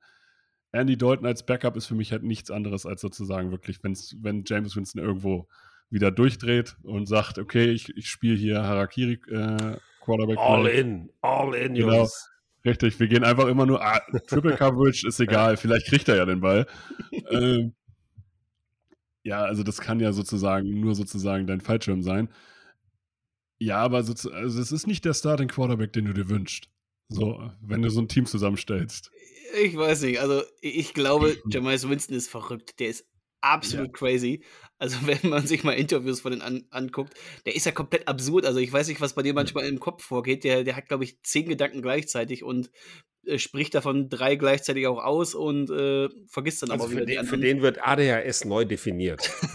ja, der, der, ist, der ist wirklich sehr unterhaltsam, sowohl abseits des Feldes als auch auf dem Feld. Also ist ja so ein absurder Ganzlinger, der, wie ihr sagt, der, der wirft einfach und, und äh, hat keine Angst und äh, scheut kein Risiko und Licht und Schatten, gerade genau das recht, äh, ja, beschreibt ja so seine, seine, seine Stats, ne? 30, über 30 Touchdowns, über 30 Interceptions, hat noch nie jemand vor ihm geschafft. Das wird auch noch lange dauern, bis an solchen Zahlen jemand wieder rankommt letztes Jahr schon Peyton hat ihn ja so ein Korsett gegeben und hat ihn so ein bisschen gezwungen, mal ruhiger zu spielen, vernünftiger zu spielen, äh, konservativer zu spielen. Und das hat funktioniert. Also in diesem Scheme hat Winston auch performt. Er hat nicht krass gespielt, nicht auffällig gespielt. Er wurde so ein bisschen gebremst, aber ich glaube tatsächlich, dass ihm das geholfen hat. Und jetzt in so ein neues Jahr als Starter mit seiner Ganzlinger Attitude, also das, was er drauf hat und was er kann, gepaart mit dem, wie er ab und zu mal spielen soll, einfach mal ein bisschen ruhiger, geduldiger, dass diese Kombination, wenn er das clever hinkriegt, schon stark werden kann. Aber für, also für mich ist er halt eine, eine, eine Ryan Fitzpatrick-Version mit stärkeren Ausschlägen. also, und das finde ich halt untalentierter. Hart. Also, er ist schon. Ja, ja untalentierter, klar. Ja. Untalentierter, aber. Er ist schon der deutlich bessere Quarterback als Ryan Fitzpatrick. Ja, aber ich, aber ich hätte, glaube ich, lieber Ryan Fitzpatrick, weil der mir Spiele gewinnt in genau. der richtigen Situation. Also Jamais Winston, ich liebe diesen Typen. Ich habe den gesehen bei Hard Knocks äh, damals mit den Buccaneers. Das, der hat so, das ist so ein Familienmensch, so ein unfassbar sympathischer Typ. Ja, ein wirklich, wirklich geiler Typ, den ich sehr gerne mag. Und der ist auch ein bisschen eingenordet worden. Das siehst du in seiner Bilanz. Er hat ja nur sieben Spiele gemacht. Er war dann verletzt letztes Jahr und hat äh, nach sieben Spielen immerhin 14 Touchdowns und nur drei Interception geworfen. Ja?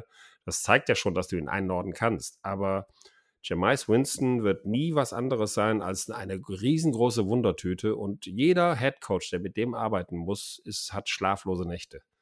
Weil, es, weil du kannst diesen Wilden nicht unterdrücken. Ja, nicht auf Dauer. Irgendwann kommt er wieder raus. Ja? Aber glaubst du nicht auch, dass in einer Saison, dass er, wenn alles richtig läuft, klar, auch hier ist dann wieder viel Wenn und viel Konjunktiv, aber wenn dieses Team mal richtig heiß läuft und er heiß läuft, dass sie dann richtig, richtig krassen Lauf hinkriegen? Ja, dann wird er 40 Touchdowns und 45 Interceptions werfen. Ja? Das ist das, wenn aber James, dann, James Winston wo, heiß läuft. Das, das passiert. könnte unterm Strich für, die, für, für die Playoffs reichen, weil die Saints haben eine gute Defense. Ja, Fällt schon vom Stuhl.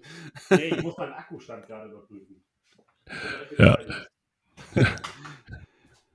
ja, Torben.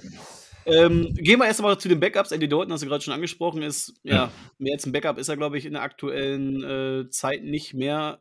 Tyson Hill ist auch ein spannender Punkt. Der war ja in dem letzten Jahr ja so der, der zweite Quarterback oder war ja im offenen Quarterback-Duell mit Winston. Aber er ist kein, aber er ist kein Quarterback. Komm. Genau, genau. Und er soll es auch nicht mehr sein. Er soll sich ja wieder komplett auf seine Tight End Rolle fokussieren. Das heißt, man hat tatsächlich nur jetzt Andy Dalton und äh, Jamais Winston wirklich äh, für, für die Saison. Einen Ian Book hat man noch dahinter äh, als, als dritten Quarterback. Aber Tyson Hill, der wird jetzt nur noch als Tight End geführt. Und das ist auch richtig so. Ja, muss man, muss man tatsächlich sagen. Also Tyson Hill, ich fand das immer cool, wie man ihn eingesetzt hat, als diesen Gadget-Player als diesen Special-Teamer, als diesen, hey, ich äh, laufe selbst Quarterback, aber wenn man, gute Quarterbacks sind halt Play-by-Play -play gut. Und nicht nur für einzelne, für einzelne Plays. Und äh, das kann Tyson Hill halt nicht. Und Ian Book, das sympathischste, was ich von ihm finde, ist, dass er von Notre Dame kommt. so. Aber das, das hilft dir halt in der NFL auch nicht. Leider.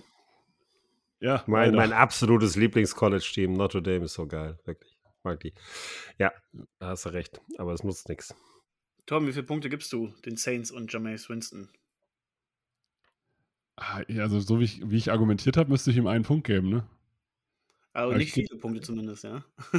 ja, ich, aber ich, ich sträube mich davor, einem Quarterback in der NFL, der nicht Sam Darnold ist, einen Punkt zu geben. Deswegen gebe ich ihm zwei, weil ich finde, Jemias Winston hat ja auch diese positiven Ausschläge und hat ja auch gezeigt, dass er diszipliniert spielen kann. Also ich gebe ihm zwei Punkte. Wenn, wenn du keinem Quarterback äh, einen Punkt geben würdest, äh, wie bewertest du zum Beispiel einen Geno Smith bei den Seahawks? Das ist ein guter Punkt. Ich hab, muss mich jetzt gerade verbessern. Haben wir dich. Erwischt. Ja, ja, tatsächlich, Erwischt. ja, definitiv. Das wäre das wär mein Ein-Punkt-Kandidat. Und ich würde auch Drew Block nur einen Punkt geben. Also, ja. ja, aber da ist jetzt, aber in dem, gerade gra jetzt gefallen mir meine zwei Punkte für, zu Winston noch viel besser. Weil gerade, also die beiden, diese beiden Quarterbacks kann man nicht auf eine Stufe stellen. Also Winston ist da schon klar besser, aber ich bin halt einfach, was Quarterback, den ich nicht im Team haben möchte. So. Jamais Winston im Fantasy-Team ist die Vollkatastrophe. Ja, das ist, das bereitet dir nur Kopfschmerzen. Das kann sein, dass du mit dem äh, das, das einen Durchmarsch machst. Es kann aber auch sein, dass er dich in die tiefsten Tiefen der Höllen zieht. Also deswegen von mir zwei Punkte, weil ich ihn mag und weil ich glaube, dass er ein unfassbares Potenzial hat. Aber ich kenne keinen einzigen Coach und schon gar nicht Dennis Allen, der den da auf die Reihe kriegt. Also von daher zwei Punkte sind äh, wohlwollend von mir. Ich glaube an Winston. Ich bin ein Fan von Winston und ich, ich oh. lecke mir das Weh von den Fingern, wie er es auch tut nach einem Sieg und ich gebe ihm drei Punkte. Du bist sowas, ehrlich, ohne Scheiß. Echt, und, zeig, und zeigst dabei eine 4. Du gehst nee, ich zeig das, ich zeig das Weh. Ich zeig dieses ah, Ding, was, so, was, ah, was okay. immer macht. Ich krieg meine Finger ja. nicht ganz, so machst das, glaube ich, immer. Du, du gehst auch, wenn du ein Ass auf der Hand hast, gehst du auch all in, wenn selbst nach dem Flop nur vier andere Karten da liegen und noch kein Ass da ist, ne? Weil du glaubst, das letzte, ganz, die letzte Karte wird ein Ass sein, oder? Ich bin ein ganz bescheidener Pokerspieler. Ich freue mich, wenn ich ein gutes Blatt kriege und man sieht es dann auch. okay. Also, Jamais Winston kriegt von mir drei Punkte. Vom Domi, der schreibt, Jamais ist halt Jamais, macht Laune zum Zuschauen. Als Fan lässt er sich aber verzweifeln. Also genau das, was ihr auch sagt. Und gibt daher auch nur zwei Punkte.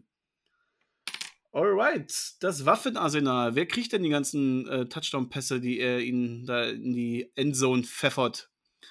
Das könnte, glaube ich, richtig, richtig gut werden. Vor allem, wenn man sich mal das Receiving Core anschaut. Äh, Michael Thomas soll zurückkommen. Er hat jetzt die letzten zwei Jahre, also letztes Jahr ja gar nicht gespielt, dafür das ja auch schon äh, ganz, ganz wenig, immer wieder verletzt. Man, man weiß ja wirklich immer noch nicht so, was er jetzt genau hatte. Das war eine sehr komplexe Verletzung. Aber so das, was man, genau, aber das, was man jetzt aus New Orleans hört, heißt, er ist topfit. Er ist genau der Alte. Er, ist, fit, er, ja. ist, er ist wieder da und er kann, glaube ich, wieder direkt zu diesem Elite-Receiver werden. Und dazu hat man ja auch noch richtig, richtig um ihn herum aufgebaut. Man hat einen Chris Olave, hat man viel, viel investiert im Draft, um ihn zu bekommen. Das heißt, man hat jetzt da diese, diesen zweiten X-Receiver auf der anderen Seite. Man hat Jarvis Landry geholt aus Cleveland, der dann wahrscheinlich in den Slot geht. Und man hat immer noch einen Marquez Callaway und einen Triquan Smith, die dahinter sind. Also auch die rücken jetzt erstmal ins zweite Glied, aber die sind eine super, super Tiefe. Und auch ein Kevin White, ein Deontay Hardy. Ähm, also das Receiving Core ist schon brutal und dann kommen wir noch zum, zum, zum Backfield mit Alvin Kamara da weiß man ja noch nicht so wirklich, kriegt er noch eine Sperre? Der hatte ja rund um den Draft was, glaube ich, äh, in Vegas. Er ist in Las Vegas äh, in, eingesperrt worden wegen Körperverletzung. Genau. Ihm droht da eine Strafe. Er droht eine Strafe, ja. Genau, aber weil das, das, das juristische Verfahren sich dann noch gerade irgendwie ein bisschen hinzieht, äh, da berichten schon mehrere Quellen, dass sich dann auch dass der NFL ein wenig hinziehen soll und eine Strafe erst 2023 dann auch kommen soll. Das heißt, Camara sollte dann dieses Jahr komplett da sein. Und dann hast du auch im Backfield mit ihm, mit Mark Ingram, der sonst ein Ersatz gewesen wäre, Top-Duo, Tylen Adam Troutman, Tyson Hill, der jetzt als Gadget-Waffe wiederkommt, Nick Vanett, der diese, diesen Blocker dann noch spielt. Also dieses Receiving oder dieses Waffenarsenal in der Fülle ist echt, echt stark. Ja, du darfst doch nicht vergessen, also bevor Michael äh, Thomas verletzt wurde, hat er 2019 die, die größte Receiver-Saison aller Zeiten hingelegt mit 149 Catches. Ähm, dazu der First-Round-Pick mit Chris Olave und, und fünffacher Pro Bowl-Sieger Jarvis Landry. Also das ist schon echt eine Hausnummer. Und wenn äh, Camara spielt, also finde ich dieses, dieses Waffenarsenal schon sehr beeindruckend. Sehr beeindruckend. Man, man, vergisst ja ziemlich schnell so, wie, wie gut so ein Spieler auch war. Ne? Also Michael Thomas, man hat jetzt in den letzten Jahren über viele andere Receiver gesprochen. Über einen, äh, über einen Chase, über einen äh, Justin Jefferson, über einen Adams natürlich. Aber diese Saison von Michael Thomas vor, vor äh, drei Jahren, das war so gut. Unfassbar, wirklich. Aber wenn der wieder richtig fit ist. Ja, aber er wurde auch dafür nicht richtig respektiert. So, man hat immer gesagt, der läuft nur Slants. Ja, ja. Ja, wenn das reicht, wenn das reicht, um solche Zahlen ja. zu schreiben. Ey. Aber das stimmt auch nicht. Der hat auch gut Yards after Catch gemacht und der hat stimmt unfassbar nicht, ja. sichere Hände. Äh, der kann lange, kurze Routen laufen. Das ist ein Deep Threat. Ähm, der ist schnell genug. Also Michael Thomas, wenn der wirklich fit ist, der muss nicht mal so fit sein wie 2019, dann gehört er zu den besten Wide Receivers der Liga. Can't guard Mike. Ja. ja. Man muss ja immer dazu sagen, selbst wenn der Typ nur Slants laufen würde und die ganze NFL ihn dabei nicht verteidigen kann, obwohl jeder weiß, was kommt. Genau. Ja, Wie gut muss er dann sein, ja? Genau. Es ist ja genau das gleiche mit, mit Tyreek Hill bei den Chiefs-Jahren. Ne? Du wusstest genau, wo, wo er hingeht und wo er den Ball bekommt und wo es dann hingehen wird. Genauso wie mit Cooper Cup aus dem Slot heraus. Ne? Aber ja. die besten Receiver, die können sich ja trotzdem durchsetzen. Oder Julian Edelman, der, der Swallow-Receiver schlechthin, ja. Und trotzdem ist der immer frei, wenn der da über die Mitte läuft. Ja? Ja. Jedes Mal. Das spricht schon für den Receiver. Deswegen, also dieses Receiving Core, muss ich sagen, die Waffen, die die haben, mit einem fitten Alvin Kamara, der spielen darf, schon richtig gut. Torben, reicht es bei dir für die volle Punktzahl? Ich überlege die ganze Zeit. Also alleine, ich finde es alleine schon krass, dass die Starter vom letzten Jahr dieses Jahr Backups sind mhm. und dass da einfach sozusagen First Rounder und Pro Bowler vorgesetzt worden sind. Ich gebe ich, ich geb fünf Punkte. Ich meine auch, die, also, die, Starter letztes Jahr, die waren ja auch nicht schlecht, ne? Also die, die waren jetzt genau. nicht, nicht grandios, aber so, so ein Callaway, der hat auch gute, Zahl, gute Spiele gemacht. Auch, auch ein Smith, der war gut. Und trotzdem. Ja. Also ich, oh, ich, ich gebe fünf Punkte. Punkte gehört. Du gibst ja, fünf Punkte. Also okay. ich, ich gebe fünf Punkte aus, aus dem Punkt Adam Troutman mit, über den haben wir jetzt zwar noch nicht gesprochen, aber das wäre so ein Typ, auch da wieder 13., 14. Runde Fantasy, Adam Troutman als Titan. Warum nicht? Weil der wird nicht gedeckt gerade. Der hat Freirein. Definitiv. Ja. Jan, du warst gerade optimistisch. Vier ich Punkte. Vier Punkte. Ja, ich gebe vier Punkte. Weil ähm, mir, fehlt, mir fehlt dann trotzdem wenn alle fit wären und die ganze Saison fit sind und Michael Thomas nach zwei Jahren, fast zwei Jahren Ab Abstinenz äh, wieder, wieder ans, ans äh, 2019er ranreicht, sind mir wieder zu viele Wenns. Und deswegen gebe ich vier Punkte, aber die gebe ich von Herzen. Also vier Punkte kriegt dieses Squad auf jeden Fall von mir. Okay. Von mir gibt's, also Camara, Thomas, Jarvis Landry. Du hast einen Olave, von dem man sich, glaube ich, sehr, sehr viel verspricht ich kann auch nur fünf Punkte geben, volle Punktzahl für, für dieses Waffenarsenal.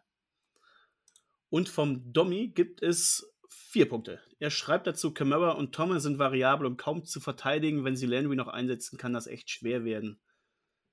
Wahrscheinlich. Also wenn, also wenn, wenn, wenn Domi vier gibt, muss ich fünf geben.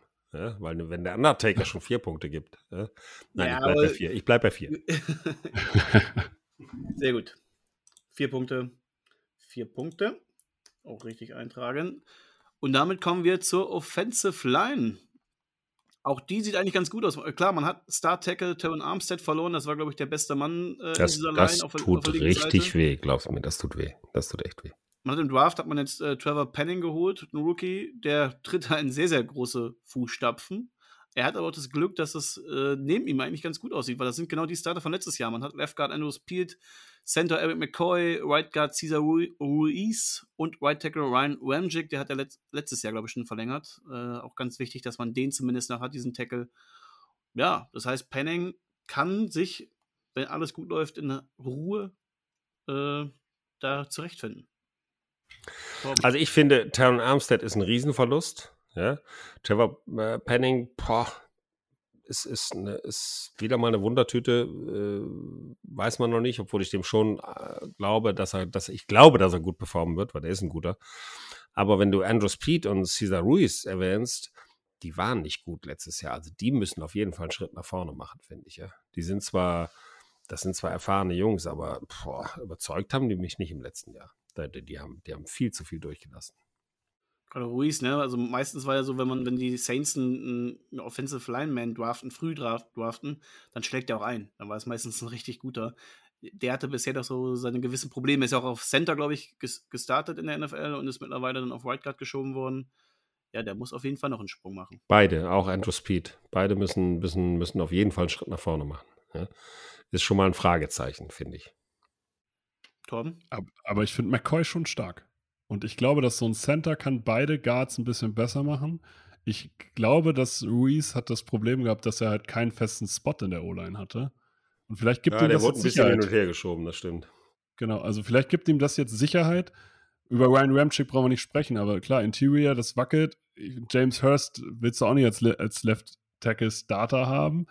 Aber an sich vom Potenzial her finde ich diese O-Line schon immer noch sehr, sehr gut wenn die so, also nicht vielleicht nicht, vielleicht nicht Top 5 Line, aber vom Potenzial sehe ich da schon Platz 6 bis 12 irgendwo in der NFL. Also ich, ich sehe eher, ich sehe eher Platz 12 bis 15. Ich sehe eher so einen Mittelwert. Mhm. Ich glaube, dass die gut sind, aber auch nicht überragend und deswegen nicht in die Top 10 kommen als Offense Line und sie müssen alle gesund bleiben. Da ist wieder dieses, diese, dieser Punkt. Ähm, ja, ich glaube, das ist eine durchschnittlich gute Line ist nicht ganz dran, wie, wie Penning einschlägt. Ne? Wenn der direkt ja, ja. der ist, den man sich erhofft, dann hast du hier, glaube ich, eine extrem gute Line. Dann kann man von der Top 10 sprechen, aber da ist, ist halt noch ein Wenn und gerade in der Mitte hast du halt noch die, die, die Schwachpunkte und wenn die nicht den Schritt machen, dann sind das insgesamt zu viele Fragezeichen bei dieser Line. Was gibt denn ihr an Punkten, Torben? Ich glaube ich glaub ja daran, dass Penning äh, gleich funktioniert, weil ich meine, sie haben, sie haben ihn Top 20 gedraftet. Sie werden mhm. sozusagen, und äh, man kann jetzt über die Draft-Strategie von den Saints irgendwie diskutieren, dass man für Nolav hochgeht und so weiter. Das ist alles schwierig, aber ich glaube daran, dass sie prinzipiell die Leute, die sie draften, dass die gut sind. Ich glaube, dass Ruiz einen Step nach vorne macht. Ich glaube, dass McCoy funktioniert, Ramchick sowieso. Ich gebe vier. Sehr vier, vier, wow. vier Sterne, das ist dann. Aber mehr geht auch nicht. Also fünf kriege ich nicht raus. Jan? Drei. Du bleibst bei drei. Ich gebe tatsächlich auch vier Punkte. Ich glaube tatsächlich, dass die alle diesen Schritt machen können. Aber wie du sagst, das ist schon Maximum. Also fünf Punkte, davon sind sie weit entfernt. Das sind eher so dreieinhalb Punkte gewesen, glaube ich. Genau. Ja, Aber genau. Mit dieser Upside, die ein Padding mitbringt, die den in Ruiz noch stecken, äh, gebe ich auch vier Punkte. Der Domi, der ist bei Jan, der gibt auch nur drei Punkte, schreibt dazu grundsolide Line, die man aber auch dringend braucht mit Jamais Interception Winston. Der kleine Nachtreter, muss er wieder einen rauslassen. Natürlich. Ich glaube, der mag das, dass wir ihn Undertaker nennen. Äh, glaube ich. Natürlich. Der hat, ich glaube, ich glaube er hat Ich glaube, Domi steht drauf. Der ist so der Bad Guy. Der, der hat sich zu Hause schon einen ganz langen schwarzen Mantel gekauft, genau, so einen genau, Ledermantel, genau, so einen Hut genau. hatte er ganz und so sicher. Hut hat er auch 100% schon. Beim und nächsten so Mal sehen wir den Hut und Mantel. Erwarte ich jetzt zumindest von ihm. Yep. So, Head Coach. Sean Payton ist weg, haben wir schon angesprochen. Das heißt, man hat hier ein Riesenproblem, weil alles andere als Sean Payton ist definitiv schlechter. Dennis Allen übernimmt, der war die letzten sechs Jahre Defensive Coordinator von unter Peyton, äh, genießt sein oder genoss sein Vertrauen über die Jahre. Ähm, zu Recht, zu Recht auch. Zu Recht, als, als Defensive Coordinator war er, war er immer stark. Er war schon mal Head Coach, daher kenne ich ihn eigentlich noch, äh, zwischen 2012 und 2014. Bei deinen Raiders. Genau, bei den damals auch Oakland Raiders. Mhm. Äh, das war ja aber nicht lange nach zwei Jahren mit 4 und 12 und dann nochmal eine 0 und 4 Saisonstart. Dann war er da ganz schnell weg. Also ich habe ihn da nicht so gut in Erinnerung. Ja, klar, er verdient eine zweite Chance, das definitiv. Jetzt kriegt er sie in, New Orleans und hat auch Glück, dass äh, der andere Mann, äh, der Offensive Coordinator, der auch bleibt. Und das ist Pete Carmichael oder Carmichael. Ähm, Carmitch, Carmitchell hört sich auch geil an. Carmitchell. Also ich glaube, der sollte so genannt werden. Da, da, da komme ich, komm ich in der ersten Sendung mit raus, wenn ich die Saints moderiere. Hey, der Carmitchell. Das hast du jetzt wahrscheinlich so eingebrannt in deinem Kopf, dass du ihn nur so nennst. Äh, glaube ich, wie mit der, mit der, mit der Playcock, was glaube ich, ne? Was, Playclock, immer, äh, Play, Playcock, genau. Ja. Und Derek Handy, nicht Henry. Ich habe ja. schon meine Highlights gehabt in den letzten Jahren. Ja, das ist definitiv. Ich, ich weiß ja auch, es gab ein, es gibt oder gibt es wahrscheinlich immer noch ein Trinkspiel darauf, äh, wie, ich, wie ich die Jungs nenne, in jeder Saison, besonders am Anfang der Saison. Und da habe ich schon einige Jungs betrunken gemacht. Glaubt's mir. Sollten wir vielleicht mal auch spielen, finde ich gut. Gute ja, genau. Also Dennis Allen für mich äh, kein Head Coach, ja, ein guter Defense Coordinator, äh, aber Head Coach, boah, der hat vor zehn Jahren nichts gerissen bei den Oakland Raiders. Vielleicht war es auch damals schwierig, aber ja, ich glaube nicht an den. Nee, ich glaube nicht, dass der lange bleibt als Head Coach. Der ist jetzt nachgerückt, weil irgendwie kein Material am Markt war und weil du äh, Sean Payton aufgehört hat. Ich meine, du hast 15 Jahre lang hast du da diese Combo gehabt mit Payton und Breeze und die hast du jetzt nicht mehr. Das ist schon, das ist schon ein echter Umbruch. Vielleicht war es auch richtig, da einfach mal den Defense-Coordinator zum Headcoach zu machen, um sich in Ruhe am Markt umzuschauen und zu sagen, okay, diese Saison nehmen wir jetzt mit. Ja, das ist die erste nach Payton. Keiner nimmt es uns übel, wenn wir da nicht so, nicht so gut abschneiden. Ja, das ist ein Rieseneinbruch. Und ähm, dann nehmen wir jetzt mal die nächste Wahl, wo wir, wo wir das Risiko minimieren ja, und, und keinen aus dem Hut zaubern müssen. Also, dann nehmen wir Dennis Allen, aber ich, ich nee. Und, und, ich meine, Carmichael. Der wird, nicht, der wird nicht lange bleiben. Ja. Ich meine, Carmichael bringt ja offensiv zumindest einen gewissen Floor, weil er ist seit 2009 halt auch schon da. Ne? Der, ja, der, der, der weiß halt ganz genau, wie man eine starke Offensive aufs Feld ja. bringt. Der hat äh, das oft genug gesehen und äh, oft genug äh, ja selber mitverantwortet. Und also ich hätte es eher umgekehrt gemacht, ehrlich gesagt. Ich hätte, ich hätte Pete Carmichael äh, als Head Coach eingesetzt und, und Dennis Allen als Defense Coordinator gelassen. Ja? So hätte ich es gemacht. Äh, aber Dennis Allen Head Coach mit der Unterstützung von Carmichael ist okay, aber wird nicht die Lösung sein. Tom, du hast noch gar nichts zu Dennis ja, gesagt. Ich, über, ich überlege da die ganze Zeit tatsächlich, weil ich fand die Defense äh, der New Orleans Saints letztes Jahr ziemlich beeindruckend, gerade gegen den Run. Und, äh, und eigentlich auch über die letzten Jahre war das für mich so ein underrated Defense-Team. Und deswegen kann ich die Entscheidung schon verstehen, dass man Dennis Allen halt zum Head Coach macht, dass man ihm da halt den Shot gibt.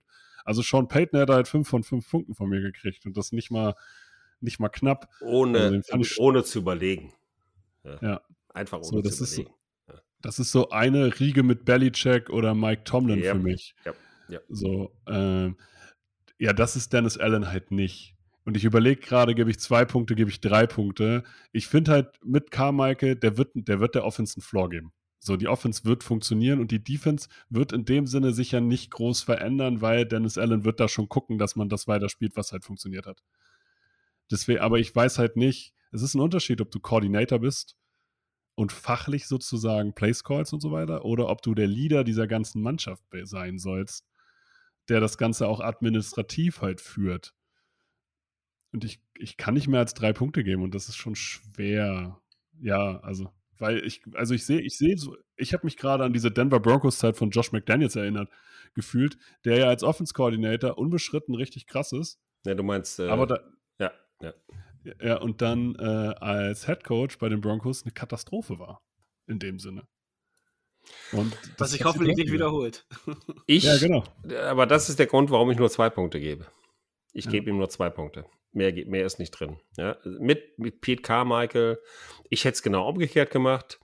Hm. Äh, und deswegen, ich kann dem nicht mehr als zwei Punkte geben. Der hat einmal verkackt damals bei den Oakland Raiders und ich glaube, dass der ein guter, ein super Defense-Koordinator ist. Der ist ein Supermann in der zweiten Reihe, aber ich glaube nicht, dass er der Mann ist, der ein Team, du musst als Headcoach ja auch noch andere, da brauchst du ja auch noch mehr Aspekte. Du musst Charisma haben, du musst Leute mitreißen können, du musst, du musst trotzdem den Abstand haben zum Team, aber, aber trotzdem fürs Team da sein. Also Headcoach ist so ein unfassbar komplizierter Job in der NFL, ja.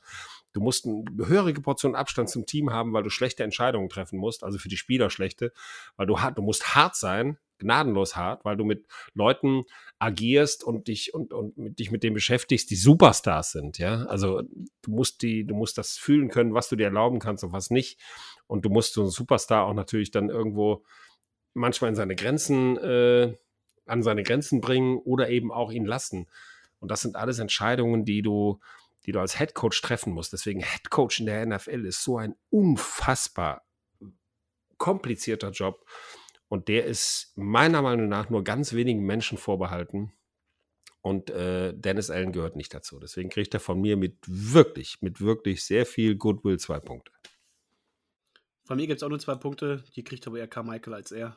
Ähm, ich glaube, bei dem Offensive Coordinator, wenn sich Dennis Allen komplett auf die Defense konzentrieren kann und Carmichael da das machen kann, was Sean Payton vor ihm auch gemacht hat, dann kann es vielleicht was werden, aber das, das, ja, wirklich optimistisch bin ich da auch nicht. Und der Domi ist es auch nicht, der schreibt, Dennis Allen hat viel von Peyton gelernt, wird aber große Probleme haben, den Laden zusammenzuhalten. Und auch er gibt nur zwei Punkte. Weißt du, was ein großer Unterschied ist zwischen normalen Headcoach und einem genialen Headcoach? Ist der Onside-Kick Anfang der zweiten Halbzeit im Super Bowl. Das ist was, was macht, das macht Sean Payton, das macht kein Dennis Allen und auch kein Pete Carmichael, weißt du? Und das hat im Endeffekt den Super Bowl gebracht. Also es hat maßgeblich dazu beigetragen. Ja? Diesen Mut zu haben und dieses, dieses, dieses, diesen, weiß ich nicht, dieses, dieses Charisma zu haben, zu sagen, ja, wisst ihr was, scheiß drauf, das machen wir jetzt. Ja? Natürlich mit der Gewissheit, du hast auch eine gute Defense, aber das, das war sein Meisterstück und das machst du, wenn du ein genialer Head Coach bist. Natürlich ist es schwierig, jemanden zu finden nach Sean Payton. Ja, der, halt, der hat halt aus den Saints äh, was Unfass, Unfassbares gemacht, auch mit neg negativen Seiten natürlich, damals mit diesem, äh, wofür ein Jahr gesperrt worden ist, dass seine Spieler da, da äh, Prämien bekommen haben wegen Verletzungen, wenn sie draufgegangen sind. Aber genau deswegen nur zwei Punkte.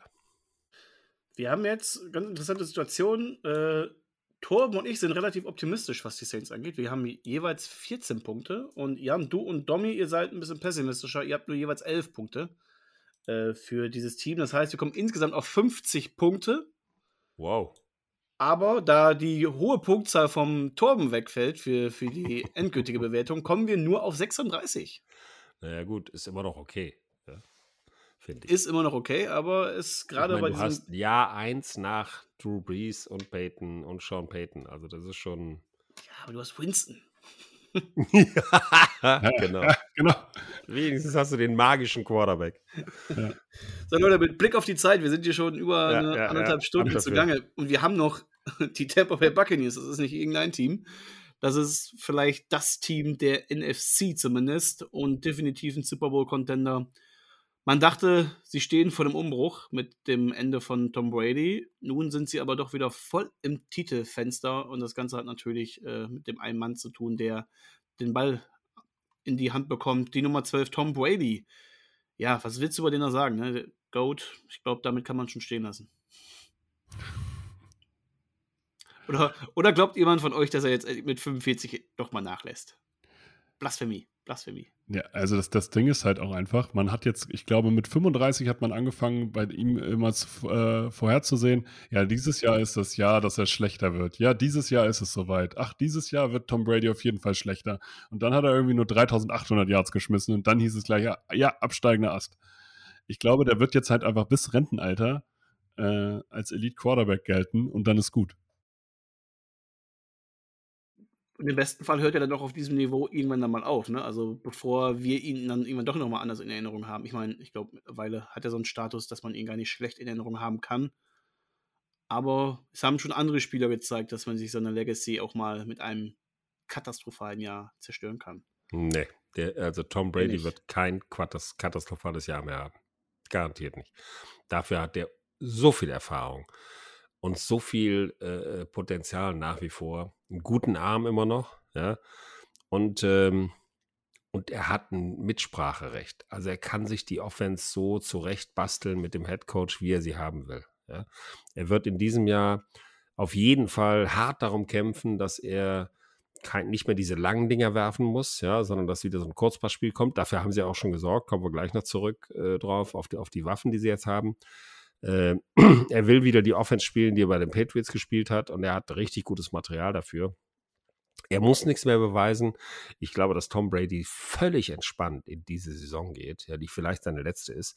Er ist noch nicht reif für die goldene Uhr, ja, noch nicht. Ja. Er ist noch nicht reif für dieses letzte, äh, diese letzte Celebration, wo er dann verabschiedet wird. Aber ich glaube, dass er deswegen zurückgekommen ist, weil sie gegen die Rams so unfassbar knapp ausgeschieden sind. Und das kann ein Typ wie Tom Brady nicht verkraften. Aber ich glaube nicht, dass der auch nur einen Dolch schlechter ist als letztes Jahr. Unfinished Business hat er noch, schrieb ja, er genau, damals. Genau. Ja, ich glaube, alles andere als nicht fünf Punkte Brauche ich gar nicht aufschreiben, oder? Nee. Blasphemie. Blasphemie. Damit haben wir es hiermit schon alle fünf Punkte. Zack, weiter ja, geht's mit dem Waffenarsenal. Und auch hier sind wir wahrscheinlich in dem Bereich, weil gerade das, was du im Receiving-Bereich hast, das ist pervers. Man hat schon Mike Evans und Chris Godwin, das ist schon Wahnsinn. mit das beste Duo der Liga, das ist schon richtig, richtig gut. Mike Evans, acht Saisons in Folge über 1000 Yards. Acht ja. fucking Saisons, ehrlich. Also, wenn jemand konstant gut ist und immer auf diesem Elite-Level performt, dann ist er das. Und Chris Godwin hast du halt noch daneben, der nach seinem Kreuzbandriss jetzt wiederkommt. Aber man hat sich mit ihm auf einen langfristigen Vertrag geeinigt. Das zeigt auch, man, man setzt auf ihn und ja, ich meine, Nummer zwei ist halt auch schon das falsche Wort für ihn. Dann hat man Russell Gage geholt, ähm, kommt aus Atlanta, der sollte sich ja eigentlich so diese dritte Rolle äh, übernehmen und im Slot starten. Jetzt hat man aber noch einen anderen großen Namen in der, der vom Markt angelt. The Julio Wonderful Jones. Jones. Und jetzt hast du Mike Evans, Chris Godwin, Julio Jones, Russell Gage, dahinter noch ein äh, Bushard Perryman, Tyler Johnson, Scotty Miller ist noch da, ein Cyril Grayson. Kyle was Rudolph. Ist, was ist das denn? Kyle Rudolph auf Thailand ist auch nicht so schlecht. Ja? ja Cameron Wade ist auch noch schon ein bisschen älter ist, ja. Und du hast mit dem Rookie Rashad White hast du noch einen, der genau das, was Brady haben wollte, darstellt, nämlich ein Running Back, der aus dem Laufspiel raus Pässe fangen kann. Also das ist genau die Offense, die er haben wollte. Die, die haben sie ihm wirklich, die haben ihm den, den, den, den, nicht den roten, sondern den goldenen Teppich hingelegt. Ja. ja. Also Dio von ist auch noch da. Ist auch ein guter, ja. zumindest reiner Warner, ne? Ja, aber der Typ, also diese, dieses Waffenarsenal ist wahrscheinlich das beste Waffenarsenal, mit dem Brady jemals das gespielt hat. Ja, ja. Absolut. Also. Fournette ist auch besser zurück, als letztes Giovanni Jahr, oder? Bernard wieder zurück. Ja, ist es, definitiv. Ich meine, Antonio Brown und Gronk sind weg, aber ich meine, man hat einen Julio ja, Antonio Brown. Aus der Gage ich, geholt. Also Gronk ist ein Verlust. Ja, Kyle Rudolph ja. ist gut, aber nicht so gut wie Gronk. Aber alles andere ist, ähm, ist, ist, ist top. Du würdest jeden ja, einzelnen von den Jungs würdest du in den Top 5 einordnen. Ja. Und ganz ehrlich, glaubt ihr, dass ein Gronk nicht nochmal zurückkommt, wenn Nein, dieses der kommt Team. Zurück. Nee, der kommt nicht mehr zurück. Wenn Tom Brady in nein, Woche 13, nein, 14 nein. anruft, weil sich vielleicht jemand verletzt hat. Nein. Und sagt, nein, hey, wir brauchen für die Playoffs Nein, nein, nein. Ich glaube schon. Das nein, lässt sich nicht nehmen. Gronkowski ist im Party-Mode endgültig, hat bewiesen, was er kann. Nein, aber der hat bewiesen, dass er es noch kann. Der hat bewiesen, dass er im Super Bowl entscheidend war, als sie den gewonnen haben. Alles andere ist dem Wurscht jetzt. Der und ich jetzt, glaube, jetzt endlich Party machen. Ja, und ich glaube, man tut Gronk ein bisschen Unrecht. Er ist immer im Party-Mode in dem Sinne, aber der ist nie unvorbereitet in eine Saison gegangen. Das ja. stimmt, absolut. So. Immer top trainiert. So, und deswegen, ich glaube nicht, dass der mitten in der Saison einfach so einsteigt, ohne dass er vorher eine Vorbereitung hat. Ja, nein, der kommt nicht. Ich glaube, er bereitet sich halt selbst vor und schaut die Spiele und kriegt wahrscheinlich von Brady sowieso das Playbook zugeschickt irgendwann und kann dann hier, liest dich mal ein, damit er für die Playoffs perfekt vorbereitet ist. Also, wenn du, wenn die Vorhersage stimmt von dir, dann, dann steigst du hier echt auf in meinem Ansehen. Aber ich, ich glaube nicht. Ich glaube, Gronk hat endgültig abgeschlossen. Okay. Ja, aber ich meine, auch so hat Tom Brady ganz, ganz gute Waffen, die er anspielen kann. Ja, was gibt ihr, Torben? Fünf. Fünf. Fünf Punkte. Ich gebe auch fünf. Das heißt, Klar. wir haben hier schon mal dreimal fünf. Und das muss Domi uns erklären. Er gibt vier Punkte. Das meinst du nicht ernst? Er schreibt mit Gronk, also er ist auch seine Prognose offenbar, mit Gronk, der wieder am Ende der Saison kommen wird, sind es dann fünf Bälle. Receiver und Running Back top. Durch die Präzision von Brady reichen auch enge Fenster, um Yards after Catch zu äh, generieren. Ich weiß nicht, ob am Domi vorbeigegangen ist, dass ein äh, Julio Jones mittlerweile auch da ist. Also ganz ehrlich, ich zweifle so ein bisschen. Ja? Vielleicht gefällt er sich auch zu sehr in der Rolle des Undertakers, aber wenn du für dieses Waffenarsenal keine fünf Punkte gibst, ganz, also ja, also ich finde, er, er, er, gibt, dann, höchstens noch für, dann höchstens noch für die Lions. Aber ja, sonst, er gibt also den Bucks weniger Punkte fürs Waffenarsenal als du den Lions. Ja, unfassbar. Ja, also ich finde auch dieses Thema Gronk, ich meine, mit Julio Jones hast du dieses Red Zone, dieses große Red Zone-Target ja. neben Mike Evans auch nochmal äh, sozusagen gleich wiedergeholt. Selbst wenn Jones nicht mehr dieser Nummer 1 Receiver von früher ist, ist er dafür ja immer noch richtig gut. Ich bin auch sehr gespannt auf die Rolle von, von Jones. Ich meine, der ist weder die Nummer 1 noch die Nummer 2 und ja. Nummer drei, gut, auch Russell Gage hat da seine Daseinsberechtigung und Jones hat jetzt die letzten zwei Jahre auch äh, viel gefehlt, viel verletzt gewesen. Ich meine, es tut ihm gut, glaube ich, dass, dass er so ein bisschen die, die Außenseiterrolle da hat in diesem Receiving Core, nicht diese ganz große Aufmerksamkeit bekommt von den Verteidigern. Aber auch der muss da um seinen Platz erstmal kämpfen, ne? Also Julio Jones muss um gar nichts kämpfen, ganz ehrlich, um gar nichts. Der, das ist, du musst dir mal vorstellen, einer der besten Wide Receiver, die die NFL je, je hatte, spielt mit einem der besten, wenn nicht dem besten Quarterback aller Zeiten zusammen. Das, das, dieses Paar alleine, Julio Jones wird sich in 0, nix durchsetzen. Ja? Äh, das ist einfach, der Typ ist perfekt für jeden Quarterback. Und ein Quarterback wie Tom Brady, ein erfahrener Mann wie der, der jede Defense lesen kann, der wird Julio Jones so brutal einsetzen. Also ich, ganz ehrlich, wenn du denen nicht fünf Punkte gibst, dann, dann wem dann? Wirklich. Außer den Lions. Fragen wir Domi nächste Woche mal. Die Offensive Line, da hat sich ein bisschen was getan. Alex Kepper ist zu den Bengals gegangen. Ali Marpard hat mit 29 Jahren seine Karriere beendet. Und mit 28 sogar. 28 sogar, mhm. ist er mittlerweile 29. Wayne Jensen wollte eigentlich auch seine Karriere beenden, hat das dann wegen Brady aber nicht getan. Das ist besonders bitter, weil er sich nun im Trainingscamp eine schwere Knieverletzung zugezogen ja. hat und wahrscheinlich die Traurig. komplette Saison Traurig. ausfallen wird. Richtig, richtig bitter. So äh, gerade Vorbereitungsverletzungen, die tun immer weh und ähm, ja, war auch für die Bugs schwierig, weil die hatten dann insgesamt drei Lücken zu stopfen. Auf Left Guard, da rückt ein Stinny vor. Man hat aber auch noch ähm, ähm, Luke Gödecke jetzt gedraftet in Runde 2, auch der könnte da direkt starten. Ein Jack Mason hat man jetzt auf White Guard äh, geholt, ein alter Weggefährte von Brady, der soll da direkt ran. Und das gibt Brady Center. eine Menge, das gibt Brady auch eine Menge ja. Sicherheit. Den, ja. den zu haben, gibt ihm echt Sicherheit. Ja. Großes Fragezeichen aber auf Center. Jensen ist weg und sein Ersatzmann, der da jetzt eigentlich starten soll, Robert Hainsey, der wurde vor zwei Tagen ebenfalls vom, äh, vom Feld gekarrt. Was er hat, weiß man noch nicht so wirklich, aber auch da, ja, wenn der sich auch noch verletzt, dann hast du ein Problem. Muss auf jeden Fall nochmal nachlegen auf dem Free Agency Markt. Ein paar ja. gibt es ja noch. Tretter ist doch noch da. Also Tretter kann man auch noch holen. Der mal bei den Browns war. Es sind schon, es sind schon die ein oder anderen, der ein oder andere ist schon noch da. Also ich glaube, und ich glaube, dass die, die Buccaneers genau wissen, wie viel Wert sie auf die O-Line legen müssen. Also da packen sie auch was aus. Ja, da werden sie dafür sorgen, dass Grundvoraussetzung wahrscheinlich auch vor den Gesprächen, ob Brady zurückkommt oder nicht, war die O-Line. Und da werden sie hundertprozentig nachlegen. Also ich bin mir sicher, dass da auf dem Free Agent Markt noch einer kommt. Einer oder zwei sowieso, vielleicht. Mit deinen Tackles bist du sowieso gut besetzt und ähm, ja, eine richtig, richtig gute O-Line braucht Brady ja sowieso nicht, weil er den Ball sehr schnell los wird. Also der kompensiert ja auch einige Schwächen und, und äh, das, das macht ja auch seinen, seinen Play einfach aus, ne? Ja, aber er braucht trotzdem seine 2,5 Sekunden Sicherheit da hinten. Ne? Die braucht er.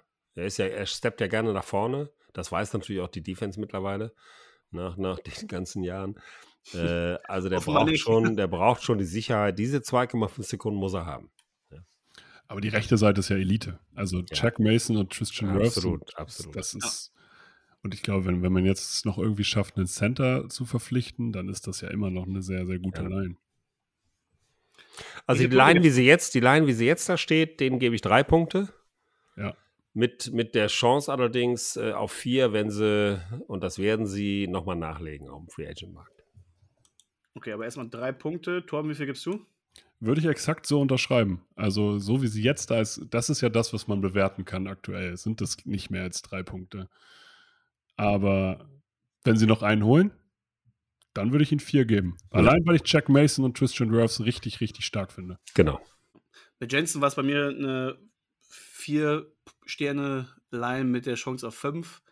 So gebe ich aber auch äh, wie ihr nur drei Punkte. Und der Domi ist ein bisschen optimistischer hier. Er gibt vier.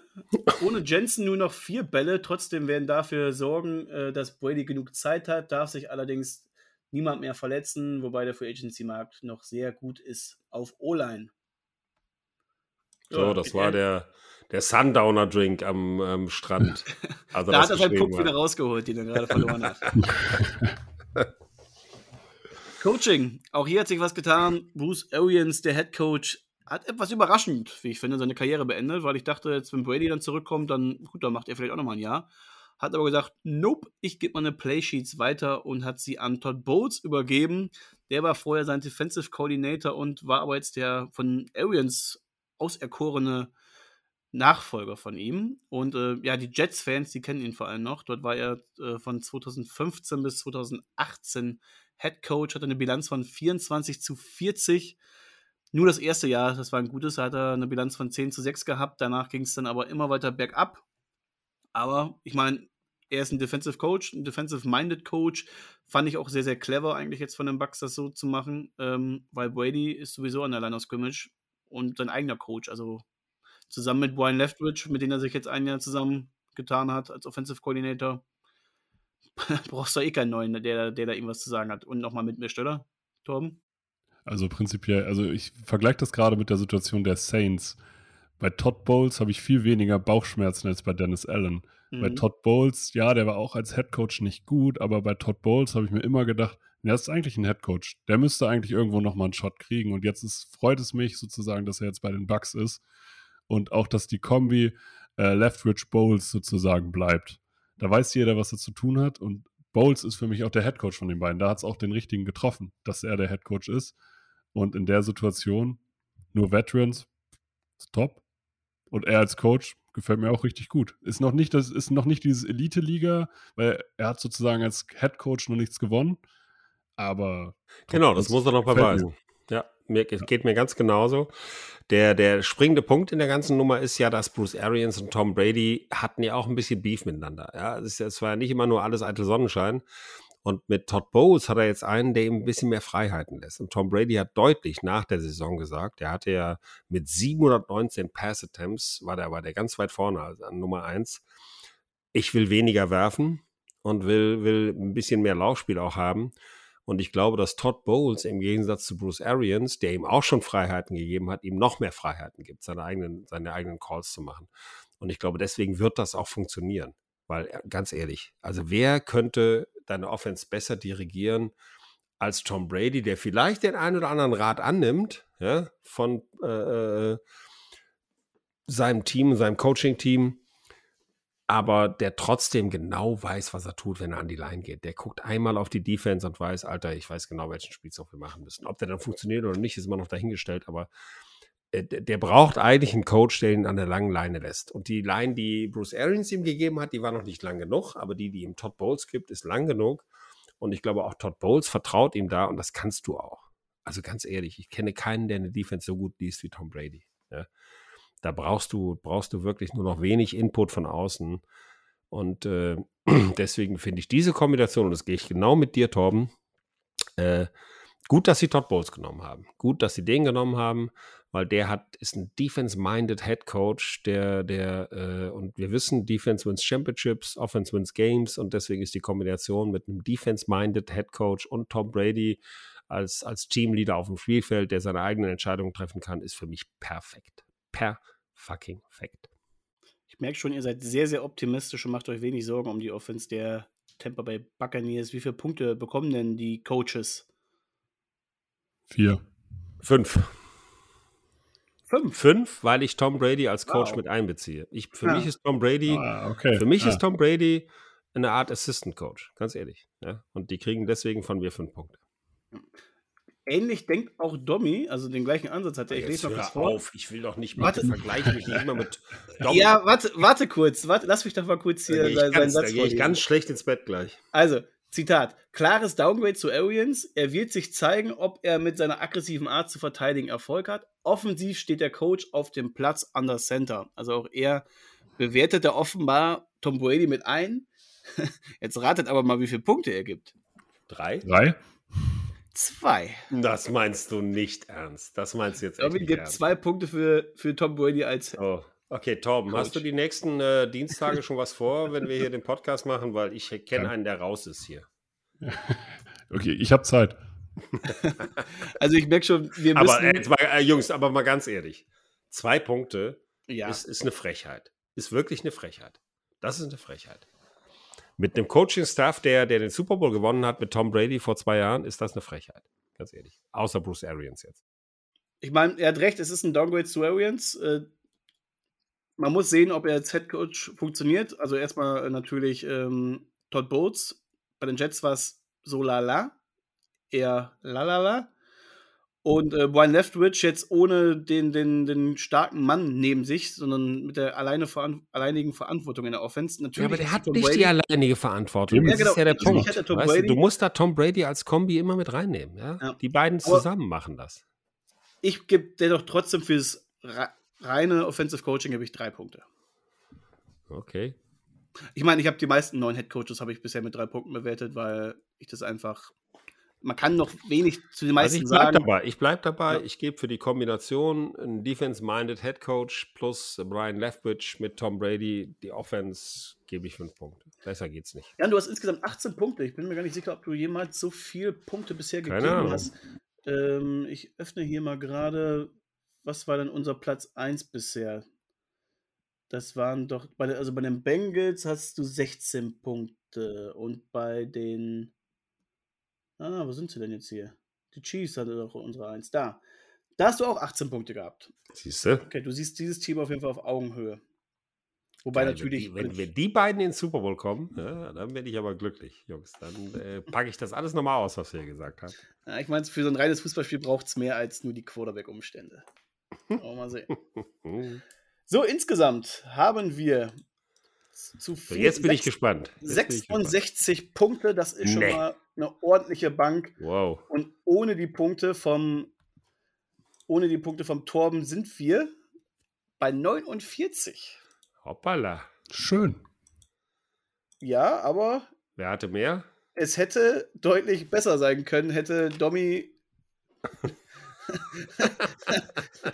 es ist unfair, dass wir, ihn, dass wir jetzt so hart zu Domi sind. weil Nein, es ist überhaupt nicht unfair. Der Junge ist in Urlaub, kann. der soll es aufs Maul kriegen. Das ist völlig er- richtig. Und er verteidigt krass, sich dass- in eurem Podcast gibt es Urlaub. Das gibt es bei uns gar nicht. Ja, siehst du? Siehst du? Es war auch Wieder mit abgesprochen. Es, es Ja. hieß nur, ich bin jetzt weg, äh, ihr braucht Ersatz. ja, vor allem, er kommt äh, zwischendurch wieder, ist dann nächste Woche wieder dabei und dann ist er schon wieder weg. Also das splittet sein Urlaub. Das heißt, wir haben noch eine Folge ohne Domi vor, Ja, der, Wahnsinn. vor der Saison. Also noch Ja. eine richtig gute Folge. Er ist nicht committed mit diesem Podcast. Er ist doch nicht Quarterback Sneak. Nein, das ist nur Spaß. Ja, nur Spaß. Ja, natürlich. Ja. Vor allem, ich freue mich sehr auf nächste Woche, dass er sich dann nochmal kurz rechtfertigen kann und muss. Also, oh, da wird er aufs Maul kriegen. Ohne da werden wir auf jeden Fall nochmal ein. Wörtchen mit ihm zu reden haben. Also definitiv. Wir sind durch. Wer war denn, wer war denn besser bisher als, als die Buccaneers? Äh, bisher besser waren die Bengals mit 50 Punkten Okay, und gut. die Chiefs mit 53 und die Buccaneers sind punktgleich mit den Buffalo Bills, die wir letzte Woche hatten. Mhm. Die Bengals hatte, hatte ich bei Instagram gesehen, dass ihr die 15, Pu- äh, 50 Punkte gegeben habt. Ja, bei denen sind wir wieder sehr, sehr optimistisch. Nur beim Coaching waren wir. Ich liebe halt, ich liebe halt Burrow. Burrow. Ich, ich mag Zu. Recht. Ja, Also- ich finde den halt echt geil, den Typ. Wirklich. Aber die Bucks, die gehören definitiv da ganz oben in diese Riege mit Ja. rein, sind Ja. ein klarer Super Bowl-Contender, ein großer Favorit auf den Titel. Alleine Tom Brady reicht dafür aus. Und dann hast du noch solche Umstände mit einer guten O-Line, wenn alles richtig läuft, ähm, mit dem ja, vielleicht besten Waffenarsenal der Liga. Und ja, ich meine, Coach, klar hast du jetzt deinen Headcoach verloren, aber du hast Tom Brady. Du hast Tom Brady. Und wir sind jetzt bei fast zwei Stunden für nur für diese eine Ja, aber es war geil, Jungs. Hat Ja, Spaß gemacht, definitiv. ehrlich. War schön. Ja, mir, mir auch. Das vielen freut lieben uns. Dank für die, Das Ein- freut für die. Einladung. Ja, vielen, gerne, vielen lieben. Dank für deine Zeit und für deine mega Expertise. Es hat unfassbar Spaß gemacht. Äh, wir werden dich auf jeden Fall nochmal auf dem Zettel haben für weitere Gastauftritte. Sehr gerne, sehr gerne. Wo kann man euch denn hören? Macht doch mal Werbung. Wo kann man euch folgen? Wo kann man euch hören? Ähm, und wo kann man euch Äh, finden? Äh, folgen kann man uns bei Twitter und Instagram. Äh, hören kann man uns, glaube ich, auf allen Playern, die man so kennt. So Spotify, Deezer, Apple Podcasts. Einfach mal Football Quark eingeben. Und dann müsste, ich glaube, kein anderer Podcast nennt sich so freiwillig. Also ich werde es mir, ich mir definitiv anhören, das ist die nächste Folge. Einfach mal, um, um mal zu hören, wie du da äh, performst. Wir Oh, packen es nochmal in die Show Notes, dass, dass alle da nochmal reinschauen können und euch dann auch direkt finden. Das war's von uns. Äh, natürlich hier nochmal dann die Aufforderung, folgt auch uns auf Instagram, quarterbacksneak.podcast, weil da findet ihr ja unsere kompletten Rankings, sowohl jetzt die zum Quarterback-Quartett als auch dann in der Saison. Da machen wir ja jede zweite Woche ein komplettes Quarterback-Ranking für die, die uns letzte Saison noch nicht gehört haben. Ähm, da seid ihr immer auf dem besten Stand, weil euer Starting QB gerade so im Liga-Vergleich steckt und sind da immer vorm aktuell alle zwei Wochen dann ein Quarterback-Ranking. So, also. ich gehe jetzt hoch zum, zum Pokertisch und werde diesen äh, Mini-Poker-Typen da draußen, ja, den 18-Jährigen, mal kurz zeigen, wo, wo, wo der Hafer wächst, verstehst du?